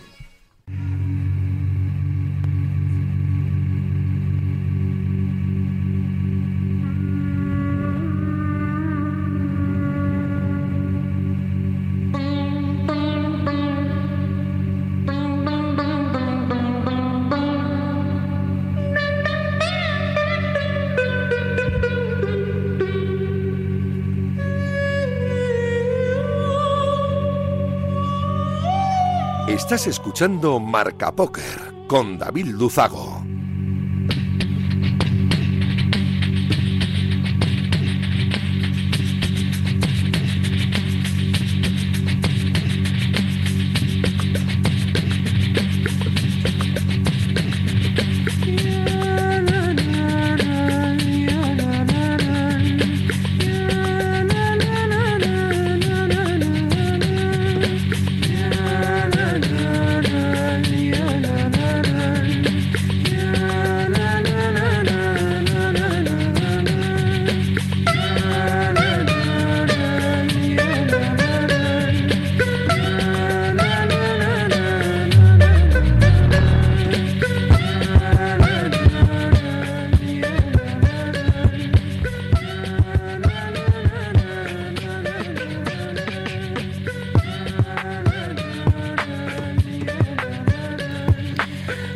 Solo unos días, las redes sociales de Winamax publicaban el teaser oficial de lo que será la segunda eh, temporada oficial de las Winamax Live Sessions.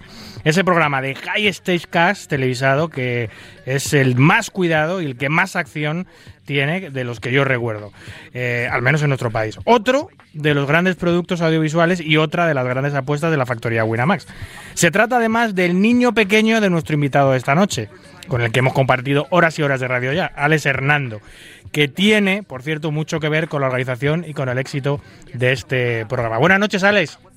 ¿Qué tal, David? Buenas noches, ¿qué tal a todos? Muy bien. Oye, ¿te gusta el beatbox? Me gusta y, y de hecho según estaba escuchando lo que lo que has decidido, has elegido hoy, eh, me estaba sonando, sabía, sabía lo que era. Eh, es todo vocal, es acojonante. ¿eh? Es que lo, la vi el otro día en la canción y dije, es todo vocal. Es Correcto, este, este, no conozco el nombre del artista, pero salió en La Resistencia haciendo justamente el tema que, que has elegido. Sí, sí, Así es- que de ahí, de ahí me sonaba. Vale, vale, es salvaje. Oye, estás de vuelta ya de Bahamas, ¿no? Muy intensito todo por allí. De vuelta de Bahamas, pero sin tiempo para descansar porque hemos rematado el Winamax Poker Tour en, en la Costa Dorada malagueña y, y nada, en eso, en eso hemos estado este fin de semana eh, antes de, de encararnos a otros, a otros retos y otras aventuras. Ahora, te, decir, no, no, no estás en París, estás en Málaga, porque ha sido la etapa grande, sin contar la apertura y la, y la final, obviamente, del Winamax Poker Tour, que ha sido la etapa grande de, de- del tour eh, gratuito de Winamax. Sí, sí, eh, hemos tenido mucha gente, hemos tenido una gran acogida, un fin de semana muy intensito también y pues como tú dices, poniendo la guinda a la temporada, a la temporada free roll, pero ahora ya eh, con esto terminado mm, solo nos queda mirar a Aranjuez. Oye, vaya semanitas lleváis en Wina, ¿eh? La vuelta a mente un pro, las, las live sessions, la, la, la nueva Top Shark, la, final de Winamax de Francia que está al caer, luego la final de Winamax de España en Aranjuez. Bueno, eh, no paráis, o sea, es de locos, ¿no? En algún momento habrá que parar porque las, eh, las pilas, la batería Ya, ya, van, van flojeando. Sí, Pero sí, bueno, sí. Nos, queda, nos queda algo todavía. Bueno, llega la segunda temporada de, de un exitazo brutal que fueron las Winamax Live Session, de las primeras veces que se televisa CAS en nuestro país, que hace años parecía que iba a ser imposible, ya es una realidad. Los mejores jugadores nacionales entremezclados con grandes estrellas internacionales, miembros del Team Pro de Winamax, eh, una bomba nuclear. Sí, eh, no es porque lo diga yo, pero yo creo que, que mm, esta segunda temporada que, como tú bien dices, eh, anunciamos la semana pasada y verá la luz el próximo miércoles, el próximo miércoles a partir de las 10 de la mañana, eh, hora peninsular española, eh, podéis estar atentos a todos los canales de comunicación de Winamax, canal de YouTube, redes sociales que hay y bueno, evidentemente en, la, en nuestra página web se lanzará el primer episodio eh, y como digo, no porque yo esté detrás del proyecto, pero yo creo que mm, va a haber un salto cualitativo importante respecto a la primera edición, que ya fue un éxito.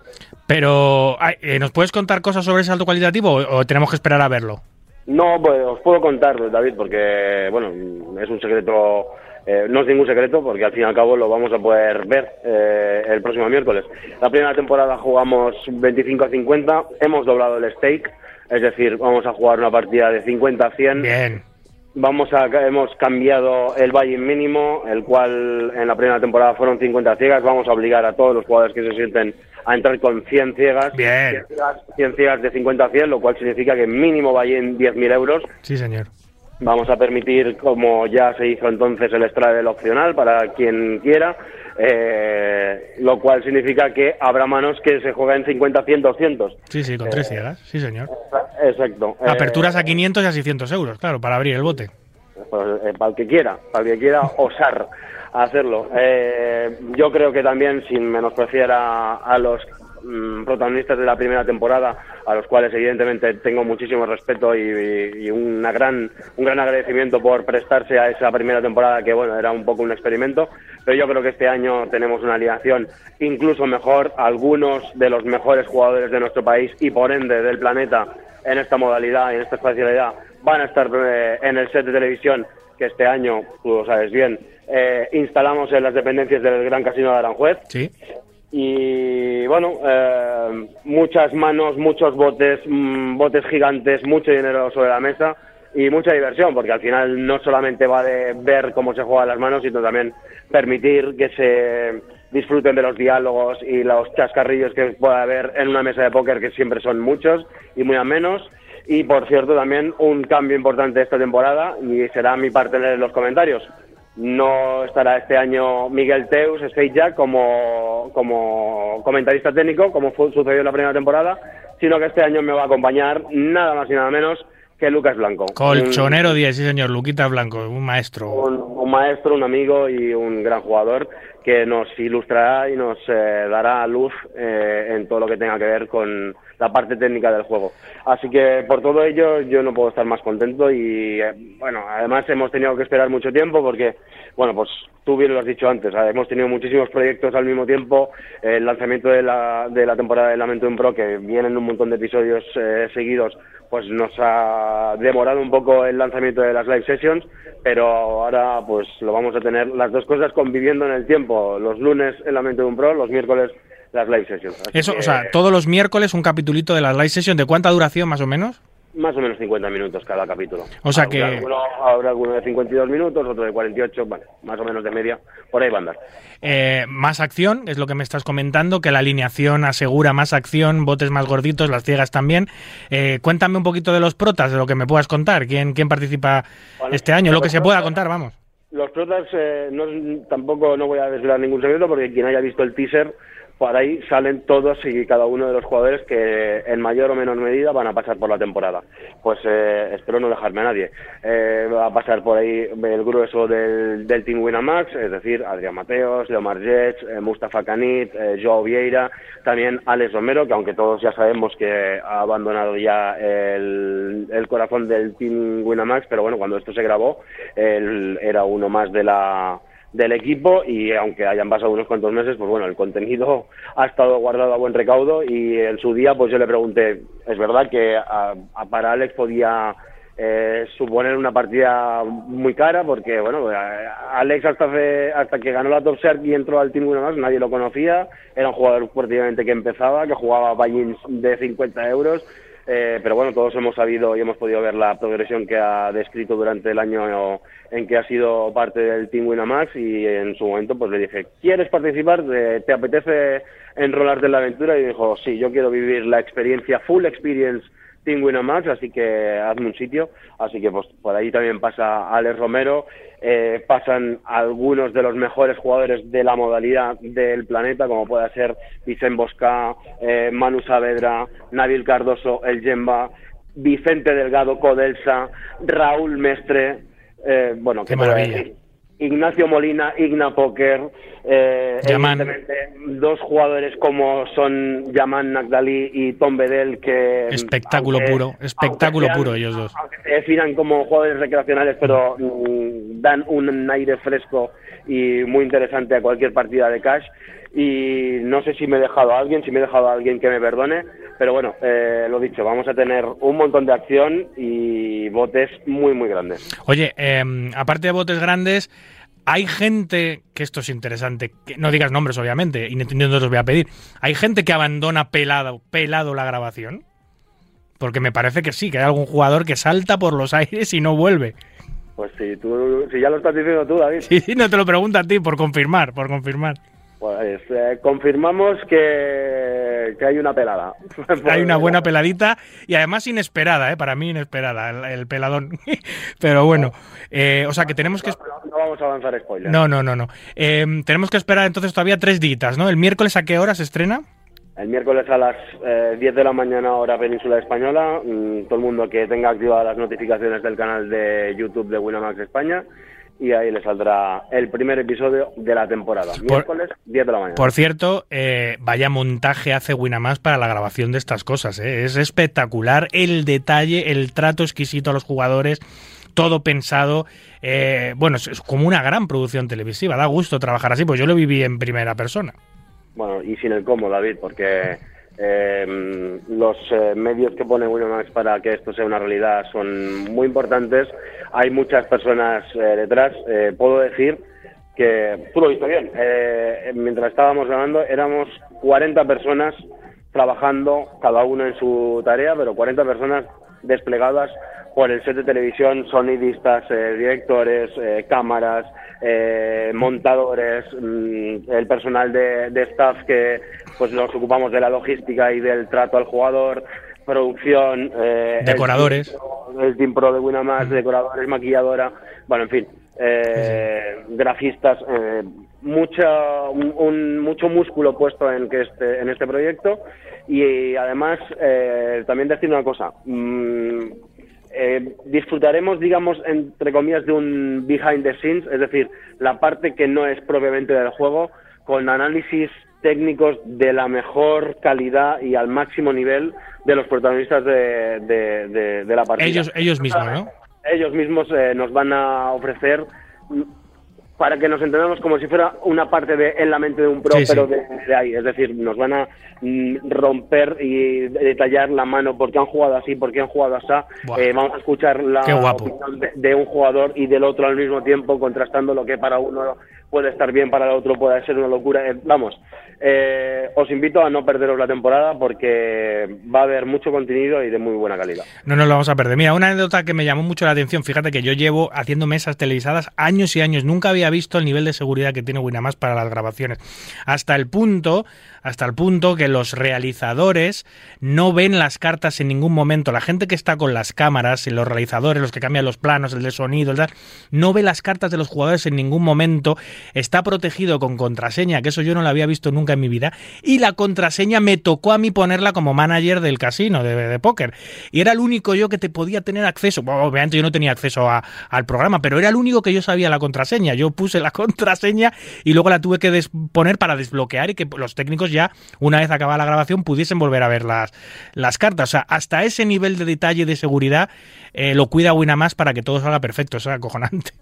No, no, eh, como digo, no, no quiero caer en la falsa modestia, pero la verdad es que, que yo estoy muy contento eh, y luego pues en la postproducción también estoy muy contento como, como ha quedado todo. Los comentarios de Lucas son eh, pues de lo que es él, eh, un jugador de clase mundial con un título del World Poker Tour en su palmarés, con mesas finales en, en eventos de World Series, que de un tiempo a esta parte ha transicionado a las mesas de cash y y bueno, eh, para mí Lucas fue una garantía cuando, cuando decidimos contar con él para la para los comentarios. Eh, él mostró en todo momento mucha predisposición porque bueno, pues también tiene confianza conmigo desde hace nos conocemos hace mucho tiempo y pues el, eh, la simbiosis y el, y el dúo yo creo que funciona bien eh, y yo creo que que el público lo, va a disfrutar, eh, sobre todo por él, no por mí. Sí, sí, que es un, no, por ti también, que es un tío muy divertido, seguro que habéis hecho un tándem. No me lo quiero perder. En tres días, las Winamax Live Session en su segunda temporada, que viene cargadita de novedades, mucha más acción, más dinerito en los botes, peladas históricas, históricas, y va a dar mucho que hablar. El miércoles, en las redes sociales de Winamax, podéis disfrutar, en el canal de YouTube de Winamax España, podéis disfrutar de este nuevo estreno y a los mandos y a los micrófonos, Alex Hernando y Lucas Blanco. Un placer, Alex. Eh, ya hablaremos más adelante. Perdona que te corte, ¿quieres una última primicia? Por supuesto, me encantan. Dos semanas después del estreno de las Winamax Live Sessions a través de nuestros canales de comunicación, en la televisión D-Max también lo podremos disfrutar. Oh, TDT, sí señor. No solo en redes sociales, en dos semanas también lo tenemos. Si, si no lo ves en, o no, no eres usuario de YouTube o de redes sociales, lo puedes ver en la tele, en D-Max, en dos semanas también. Fenomenal. Muchas gracias, Alex. Hablamos pronto, amigo. Un abrazo, David. Nos vemos en Aranjuez. Chao, chao. Yeah.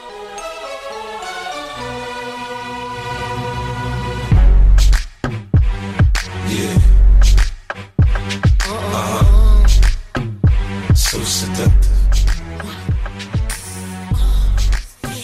Don't play with it, don't play with it, don't play with it. Come on, baby, don't play with it. Just lay. Spin on day.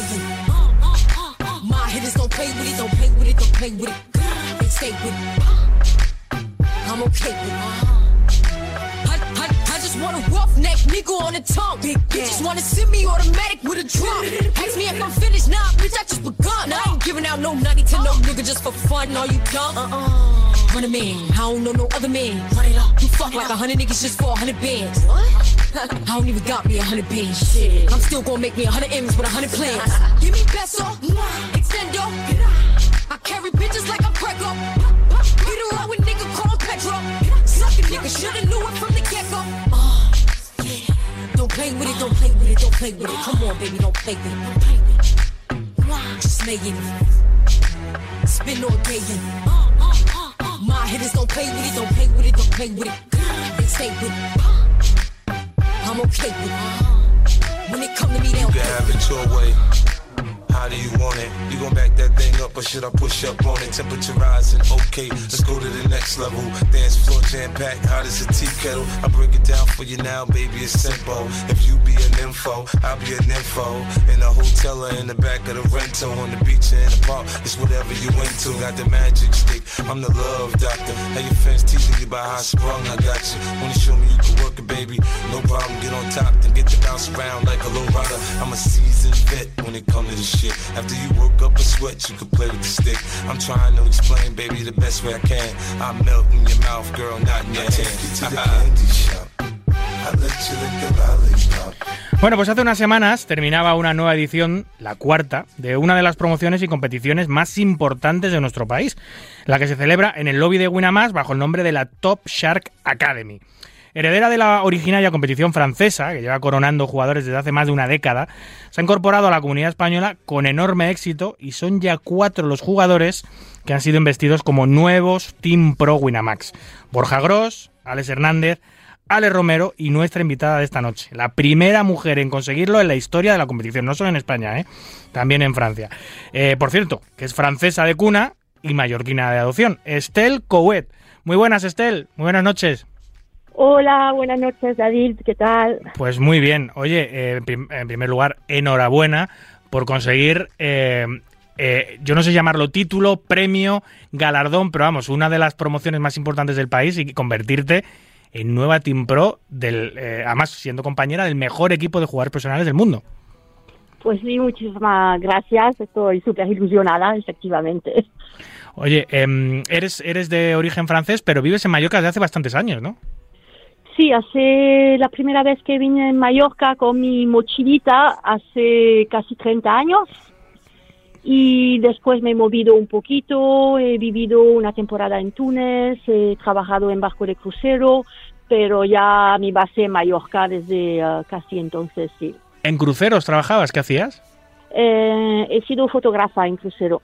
Vale, vale, porque lo, lo mismo, lo mismo jugabas al póker, porque hay algu- algunas personas que juegan eh, en las partidas de los cruceros porque hay mucho turista, dicen que son buenas partidas de cash. No sé si en los cruceros en los que tú trabajabas había póker. Sí, sí, había póker, lo que pasa es que el personal no teníamos derecho al casino. De hecho, los croupiers del casino están un poco aparte, no tienen derecho de mezclarse con los clientes, con el personal, para no hacer trampa. Así Claro, normal, normal. Eran los únicos que no tenían teléfono en- entre cabinas y eh, estas cosas. Oye, Ah, eh, y cuando tú trabajas de fotógrafa en el, en el crucero, eh, ¿ya jugabas al póker? ¿Te, da- ¿Te daba como, como cosa ver las partidas y no poder sentarte? Para nada, no, ni jugaba al póker, no lo conocía, para mí era juego de dinero, no me atraía nada y eh, no, no, al contrario, tenía casi rechazo para ello, así que ¿Y qué ha pasado? nada. ¿Y qué ha pasado? ¿Y este cambio? Pues ha sido cuando trabajaba en Túnez, ya era madre, tenía a mi hijo de un año y eh, mi marido, como no encontró trabajo en Túnez, me siguió en principio eh, ahí, pero como ni habla francés y aún menos árabe, mm, en temporada alta de Mallorca se volvía por aquí. Y entonces eh, yo estaba sola ahí, aburrida, y mirando por internet, era el principio de internet, era súper lento, era, pero era en 2009 por ahí, no, me- ni eso, 2008. Sí, sí. Y eh, entonces eh, miraba el Forex, miraba y de ahí he visto que eh, em, el póker no era juego de azar, que había...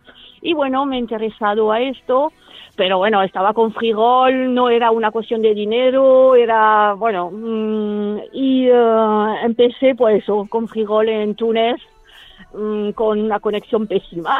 Joder, fíjate que, que esto que me cuentas eh, es muy familiar porque muchas personas que sienten rechazo de inicio al juego porque tienen aversión a jugarse el dinero, porque no entienden que otras personas se lo jueguen, una vez que descubren, muchas de ellas que descubren nuestro juego, que es completamente distinto, no tiene nada que ver con el resto de juegos de casino y de contrapartida, descubren que hay una metodología, que hay un estudio detrás, que hay una matemática, que a medio y a largo plazo, si eres mejor que los rivales con los que te sientas, ganas dinero, ven otra cosa, se les abren las ojo- los ojos y cambian la opinión que tenían previamente, claro.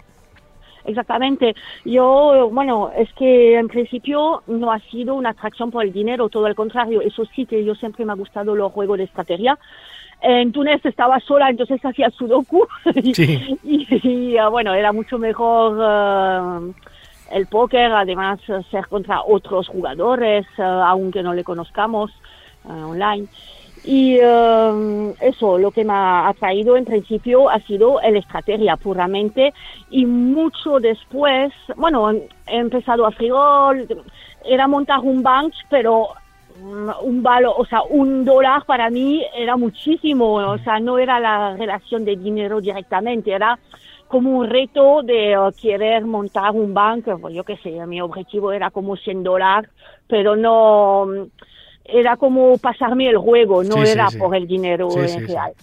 Y de ahí, pues nada, he empezado a ganar eh, free roll. Un domingo de estos roll de 5.000 personas gané 40 dólares. Entonces ya he podido hacer, si tengo de centimillos en vez de, eh, de hacerlo free y así. mm, ya. O sea, sin, in- sin necesidad de ingresar dinero, ¿eh? Partiendo de los juegos gratuitos que las plataformas ofrecen, vas creciendo tu banroll, un dólar, 10 dólares, 40 dólares, poquito a poco, poquito a poco, y vas construyendo tu, tu banca y, y- y tu dinerito para jugar. Exactamente. Y un día a mi marido, ¿te imaginas que pueda sacar dinero que sea, yo qué sé, para un restaurante una vez o para un fin de semana eh, en el año? Y ya he empezado a decir, ostras, pero a lo mejor esta pasión que yo tengo para este juego me va a aportar Claro. dinero. Pero no me imaginaba nunca que iba a vivir de ello unos años después. Pero vaya. ¿Qué- qué, em, ¿Cuánto tiempo llevas eh, jugando eh, más o menos de forma profesional al póker? ¿Y qué es lo que juegas? ¿Juegas torneos, juegas cash? ¿Qué es lo que juegas? Entonces, eh, he tenido épocas, am, eh, he jugado siempre torneos, o sea, siempre, siempre. Mm, Bueno, aparte de los free rolls si tengo al principio, pero ya después me he puesto rápidamente los torneos. En 2012, cuando la legislación eh, ha cambiado en España, me he puesto en punto es y ahí sí, solo eh, torneo, pero jugaba bajísimo todavía, no vivía de ello. Y eh, un compañero de trabajo que jugaba al póker me dijo, tienes el nivel para subir. En ese momento todavía nadie estudiaba, eh, yo miraba Educa Póker de vez en cuando, pero sabía que se podía estudiar, pero no estudiaba nada. Y nada, que eh, he empezado y después he, he tenido muy buen año en 2014 y ahí sí que vivía totalmente de ello. De hecho, incluso em, mi marido no trabajaba en esta época, entonces toda la familia vivíamos de, eh, de mi ganancia en póker en 2014-2015, que ha sido mi mejor años. Hasta la fecha, porque a partir de ahora va a cambiar las cosas, Estel, ya verás. sí, ojalá, ojalá. Sí, porque después he tenido un pequeño bache y eh, he tenido que volver a trabajar, eh, vamos a decir, de trabajo formal para otro eh, estándar. Hasta 10 en 2018, 19, 18 creo, mm, he tenido dos años en agencia de viaje y, bueno, trabajo de este tipo, guía turística. Y ya desde entonces otra vez vivo del póker, pero juego muy bajo. En realidad soy una grinder, soy de mucha, mucha mesa, De mucho volumen, de mucho volumen. mucho, mucho volumen y jugar muy bajo. Mi avi está a 15 euros por ahí, o sea, bajísimo en comparado con lo que normalmente la gente que vive de ello. Pero, Oye, ¿y juegas eh, en vivo? ¿Juegas juegas algo? Eh, ¿Te prodigas por los casinos? Pero yo yo no, no, no coincido nunca contigo y no sé si solo eres jugador online o, o has jugado también, tienes experiencias en vivo.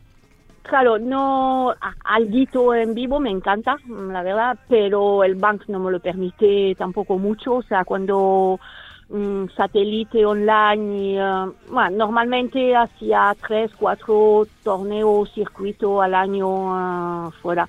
Pero también, bueno, soy madre, así que hubo años Claro. que eh, no he podido tanto, pero sí, por ahí tres, cuatro circuitos al año y más eh, los pequeños torneos en Mallorca. Bueno, eso, eso indudablemente va a cambiar porque has conseguido la victoria en la academia de Top Shark de, de Winamax. Eso te da eh, derecho a un bancaje, a un patrocinio de Winamax. For- Vas a formar parte del Team Pro de, de Winamax y, y tienes un contrato, creo que son 50.000 euros para gastar en torneos, ¿verdad? Torneos live que haya por... por Exactamente, 40.000 en torneo más los 10.000 de para gastos de viaje. Sí. Y eh, ya mismo mañana voy a París para el EPT. Así que ese era el primer grande Oh, torneo. qué nervios. de- Un poco, sí. Sí, La oye. verdad, que me estoy, mm, no sé si tengo menos nervios que lo que pensaba que eh, iba a tener. Pero me veré mañana, bueno, pasado en la mesa a ver qué tal. Sí. Oye, el sueño acaba de empezar. Eh, empieza por esto, acabas ganando un EPT y, y- y- y- todo y todo cambia. Ojo que, que este- que esto es el esto es el principio. ¿Cómo fue cómo fue la competición? Fue muy dura porque participan miles de personas. ¿Cómo llegaste a la final? ¿Cómo fue el proceso? ¿Cómo fue esa final? ¿Cómo ha sido la Top Shark Academy? Eh, la entrada en la Top Shark, eh, la verdad que ha sido un poquito mm, sin pensarlo. O sea, tenía un ticket de una fase, le he jugado, le ganan.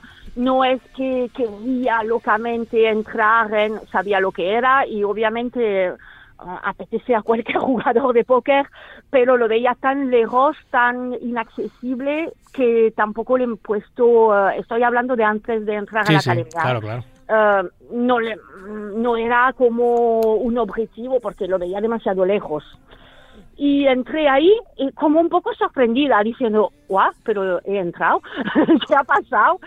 Y eh, desde el principio, no es que soy negativa, lo que pasa para nada, además, pero mm, era como muy consciente que iba a ser duro, que era solo el principio, y bueno, em, pensé, haré lo máximo para hacer el mejor papel posible, pero no me lo creía, o sea, no me creía que iba a llegar ni a la final, mm, había jugadores muy competentes dentro, y mm, aparte que eh, soy, eh, bueno, tengo 50 años, era la, la más mayor de los participantes, um, soy francesa y era durante el Mundial del Fútbol, no sabía si me iba a hacer un handicap.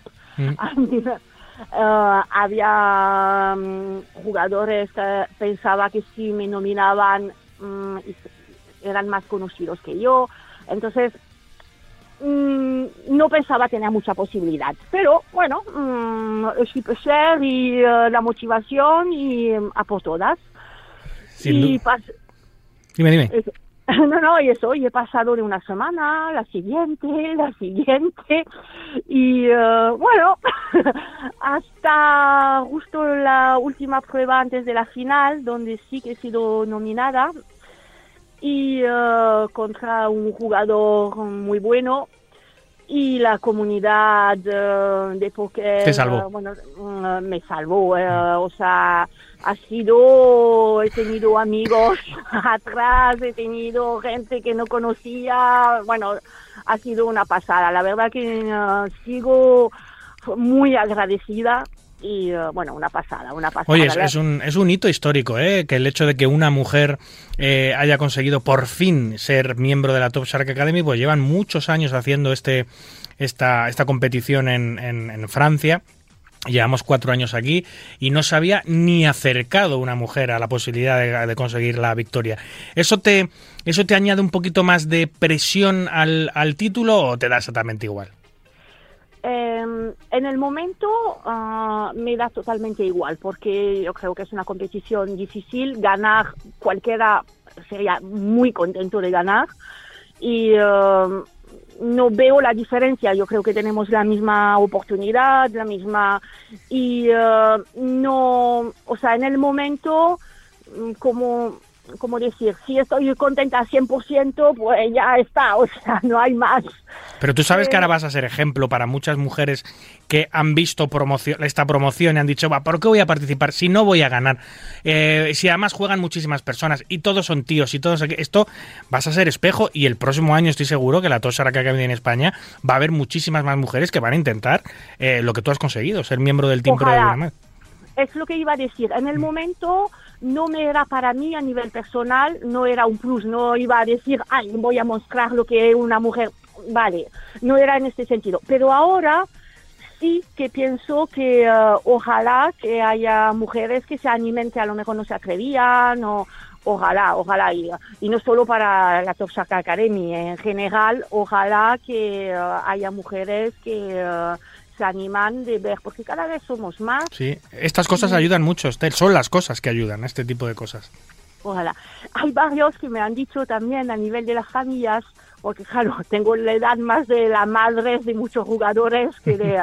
Y han dicho, ay, pues mira, te voy a enseñar a mi madre quién es eh, la jugadora eh, porque así das confianza y, da, y eso también me encanta. Total, Eh, bueno, es en total. principio me gustaría más que me digan que me traten como una compañera, pero la verdad que si arregla en su familia el imagen del póker, pues ya me siento satisfecha. Sin duda. Igual, Oye, igual. eh, ¿has elegido has elegido ya que jugar todo el año? ¿Eso eso lo eliges tú totalmente? Winamax te recomienda, oye, juégate el Campeonato del Mundo, juégate el Main Event, juégate el EPT de Barcelona, por ejemplo. ¿Te recomiendan un poco o te dejan a libre elección? Oye, pues gástate los 40.000 euros en Baines en lo que quieras. Eh, me recomiendan, pero voy a decir bien recomendado, Claro. Lógicamente recomendado. Eh, es verdad que eh, como yo suelo jugar mm, muy bajo, eh, si hubiera podido elegir totalmente, a lo mejor hubiera elegido buy-in más pequeño para tener por- por- Claro, más ¿no? Sí, sí. pero después también de otro lado estoy contenta que me obligan que me obliguen bueno entre paréntesis eh, a hacer torneo como el EPT porque es una oportunidad Claro. única entonces eh, Hay que ir a por bueno, todas. Es un año único, es una oportunidad única y hay que aprovecharlo con los grandes torneos internacionales por si metes el pelotazo que lo metas de verdad. Es exactamente. decir, que te lleves un millón o dos millones o cinco millones, ¿sabes? Que pegas el pinchazo de verdad. mira el un millón me firmo ahora mismo Sí, ¿eh? sí, totalmente. Oye, te vamos a ver por... Yo voy a estar en París en, ahora en, a principios de marzo, en la final del Winamax Poker Tour de París, y luego obviamente estaré en Aranjuez, porque me pilla por las dos partes, como colaborador de Winamax y como Poker Manager del casino, así que en Aranjuez voy a estar. Te voy a ver por allí en alguna de las dos citas, en alguna de las dos finales. En las dos En las dos, ¿no? En las dos. sí sí a tope además a las dos eh, jugaré eh, todo lo que pueda en las dos sí Pues ahí te, ahí te conoceré y ahí te, ahí te veré y te saludaré. Eh, tengo ganas de viajar, la verdad, a París. Nunca he estado. Me la, me la- me han dicho, más me ha, me ha invitado muchísimas veces eh, a ir al Palacio de Congresos de París, donde se celebra, porque creo que es una cosa de locos lo que montan allí. No es un casino, es un centro de convenciones donde ponen cientos de mesas. Y creo que es una experiencia única vivirla. Y por fin este año he encontrado el hueco. No me ha coincidido Estel con ningún otro torneo eh, mm, de los que yo hago aquí en Madrid para poder, para poder viajar. Así que allí nos veremos, amiga. pues qué bien qué alegría Sí, sí. Eh, a ver cuántos españoles vamos. Eh, Winamax cada vez tiene más presencia en nuestro mercado, eso es indudable. Son líderes absolutos en España ahora mismo. Y eso hace que el número de españoles que viajan a los torneos internacionales de Winamax y a, y a la, y a la parada francesa Winamax Poker Tour sea mayor, ¿no? Y, y- y aunque yo me llevo muy bien con los franceses, pero a mí me encanta ver eh, jugadores españoles en los eventos de Wina. Normal, claro. Yo me siento más a nivel de póker, más española que francesa. Digo, a nivel de póker porque, por ejemplo, las expresiones de póker en francés ni me las sé. Es- Ya. He, he ya. estudiado póker en España, mis compañeros de, de estudios son en España y eh, te voy a hacer una confesión, cuando miro los streams de un gran torneo, si hay francés o España, siempre miro el español. Sí, sí. Mm, y eh, cuando hay eh, un español contra un francés, pues voy del lado del español. No lo voy a decir del lado francés, que no me oigan ellos, pero, pero así es, así es. O sea, ¿eras de las que me escuchaba a mí en vez de a comentarista francés cuando hacía las, las, los- las narraciones del Winamax, del Winamax Poker Open? sí, sí, sí, sí, sí, claro. eh, Pues es un orgullo que un francés elija un comentarista español en vez de un comentarista francés. Eso, ojo, eso, vale, eso tiene su valor. pues sí, la verdad, así es, así es. Muy bien. Eh, Lo que sí que después, eh, cuando os metéis todos con los franceses, todos los comentaristas. Yo no, ¿eh? Ojo, lógico. No, no, no, no todos, no Ay, todos, ay, no todos. No todos. Nunca muerdas la mano de quien te da de comer.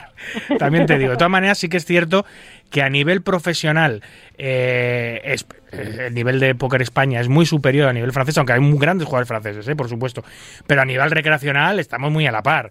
O sea, España es un país con un nivel discretito recreacional y Francia es un país donde juega mucha más gente al póker y está mucho más normalizado y también el nivel de base es bastante discretito. Pero a nivel profesional somos dos grandes potencias europeas. ¿eh? España yo creo que un poco más, porque el nivel de España es una cosa eh, escandalosa lo que tenemos en España jugando en los, altos niveles. Pero somos dos países con una tradición de póker parecida en el sentido de, del nivel de los jugadores. ¿eh? A nivel profesional somos muy buenos, a nivel recreacional quizá la base de- del juego es más discretita. Pero yo me llevo muy bien con los jugadores franceses, estoy encantado. Yo pienso que a nivel eh, español, incluso de los semi-recreacional, los que se interesan un poco, es Mm. mucho super- ma- superior en España. Hubo escuelas antes, muchos, a- mucho antes, ahora en Francia hay eh, mucho como en Claro. España, Mm. pero ha, ha habido casi una década de adelanto en España. Y el exilio, el exilio forzoso de los jugadores españoles que tuvieron que emigrar por la regulación en España y que eso ha hecho que su nivel haya aumentado. Pero yo me refería más a toda esa, toda esa base recreacional que no tiene acceso a escuelas. Es decir, sí, en España ya obviamente el que pasa, el que pega un salto de calidad y ya se convierte en semiprofesional, es decir, que los, los ingresos que derivan de, de los tapetes le ayudan sustancialmente a su vida, ese sí que tiene un nivel superior al jugador francés. Yo me refiero a la base base, La que, base al igual, ocasional, que no, que no juega, que no, que, que no sabe ni, ni siquiera, quizás no sabe ni, la- ni de la existencia de escuelas. De escuela. Eh. En fin.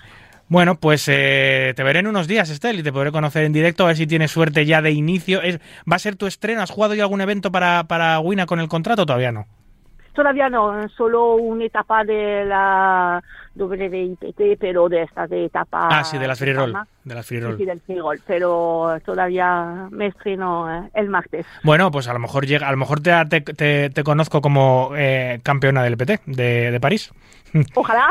es posible que, que puedas llegar, tienes tu oportunidad y tú, tienes tu boleto como el de todos para poder proclamarte campeona del LPT en París y llegar a defender ese título a la etapa francesa alguna más porque el Tour, ¿eh? Qué increíble sería eso, Estel. Vaya, de momento voy a avisar, vamos a decir, eh, ITM. Sí, y ya sí, después sí. pediremos poco a poco un poquito más. Muy inteligente, porque además realmente en la mano, en la mano de el póker es una cosa que se mide obviamente a medio y largo plazo, a corto plazo es imposible hacer pronósticos, pero si hay algo que está un poquito más en la mano de un jugador de póker en vivo es intentar llegar a premios. Ya soñar con meterte en mesa final y ganar en un solo torneo y tan a corto plazo es una quimera. Eso lo sabemos todo. Esto es un juego de resultado a largo plazo. En fin, ahí la matemática no engaña como el algodón, Estel. Así es. Muy bien, pues muchas ganas de ir a París, muchas ganas de conocerte allí en directo, así que te vaya bien, que te vaya bonito por el EPT y, y ya nos veremos dentro de, de unas semanitas. Un beso muy fuerte y enhorabuena, Estel. Muchísimas gracias por la invitación al programa y nos vemos a París. Adiós, gracias.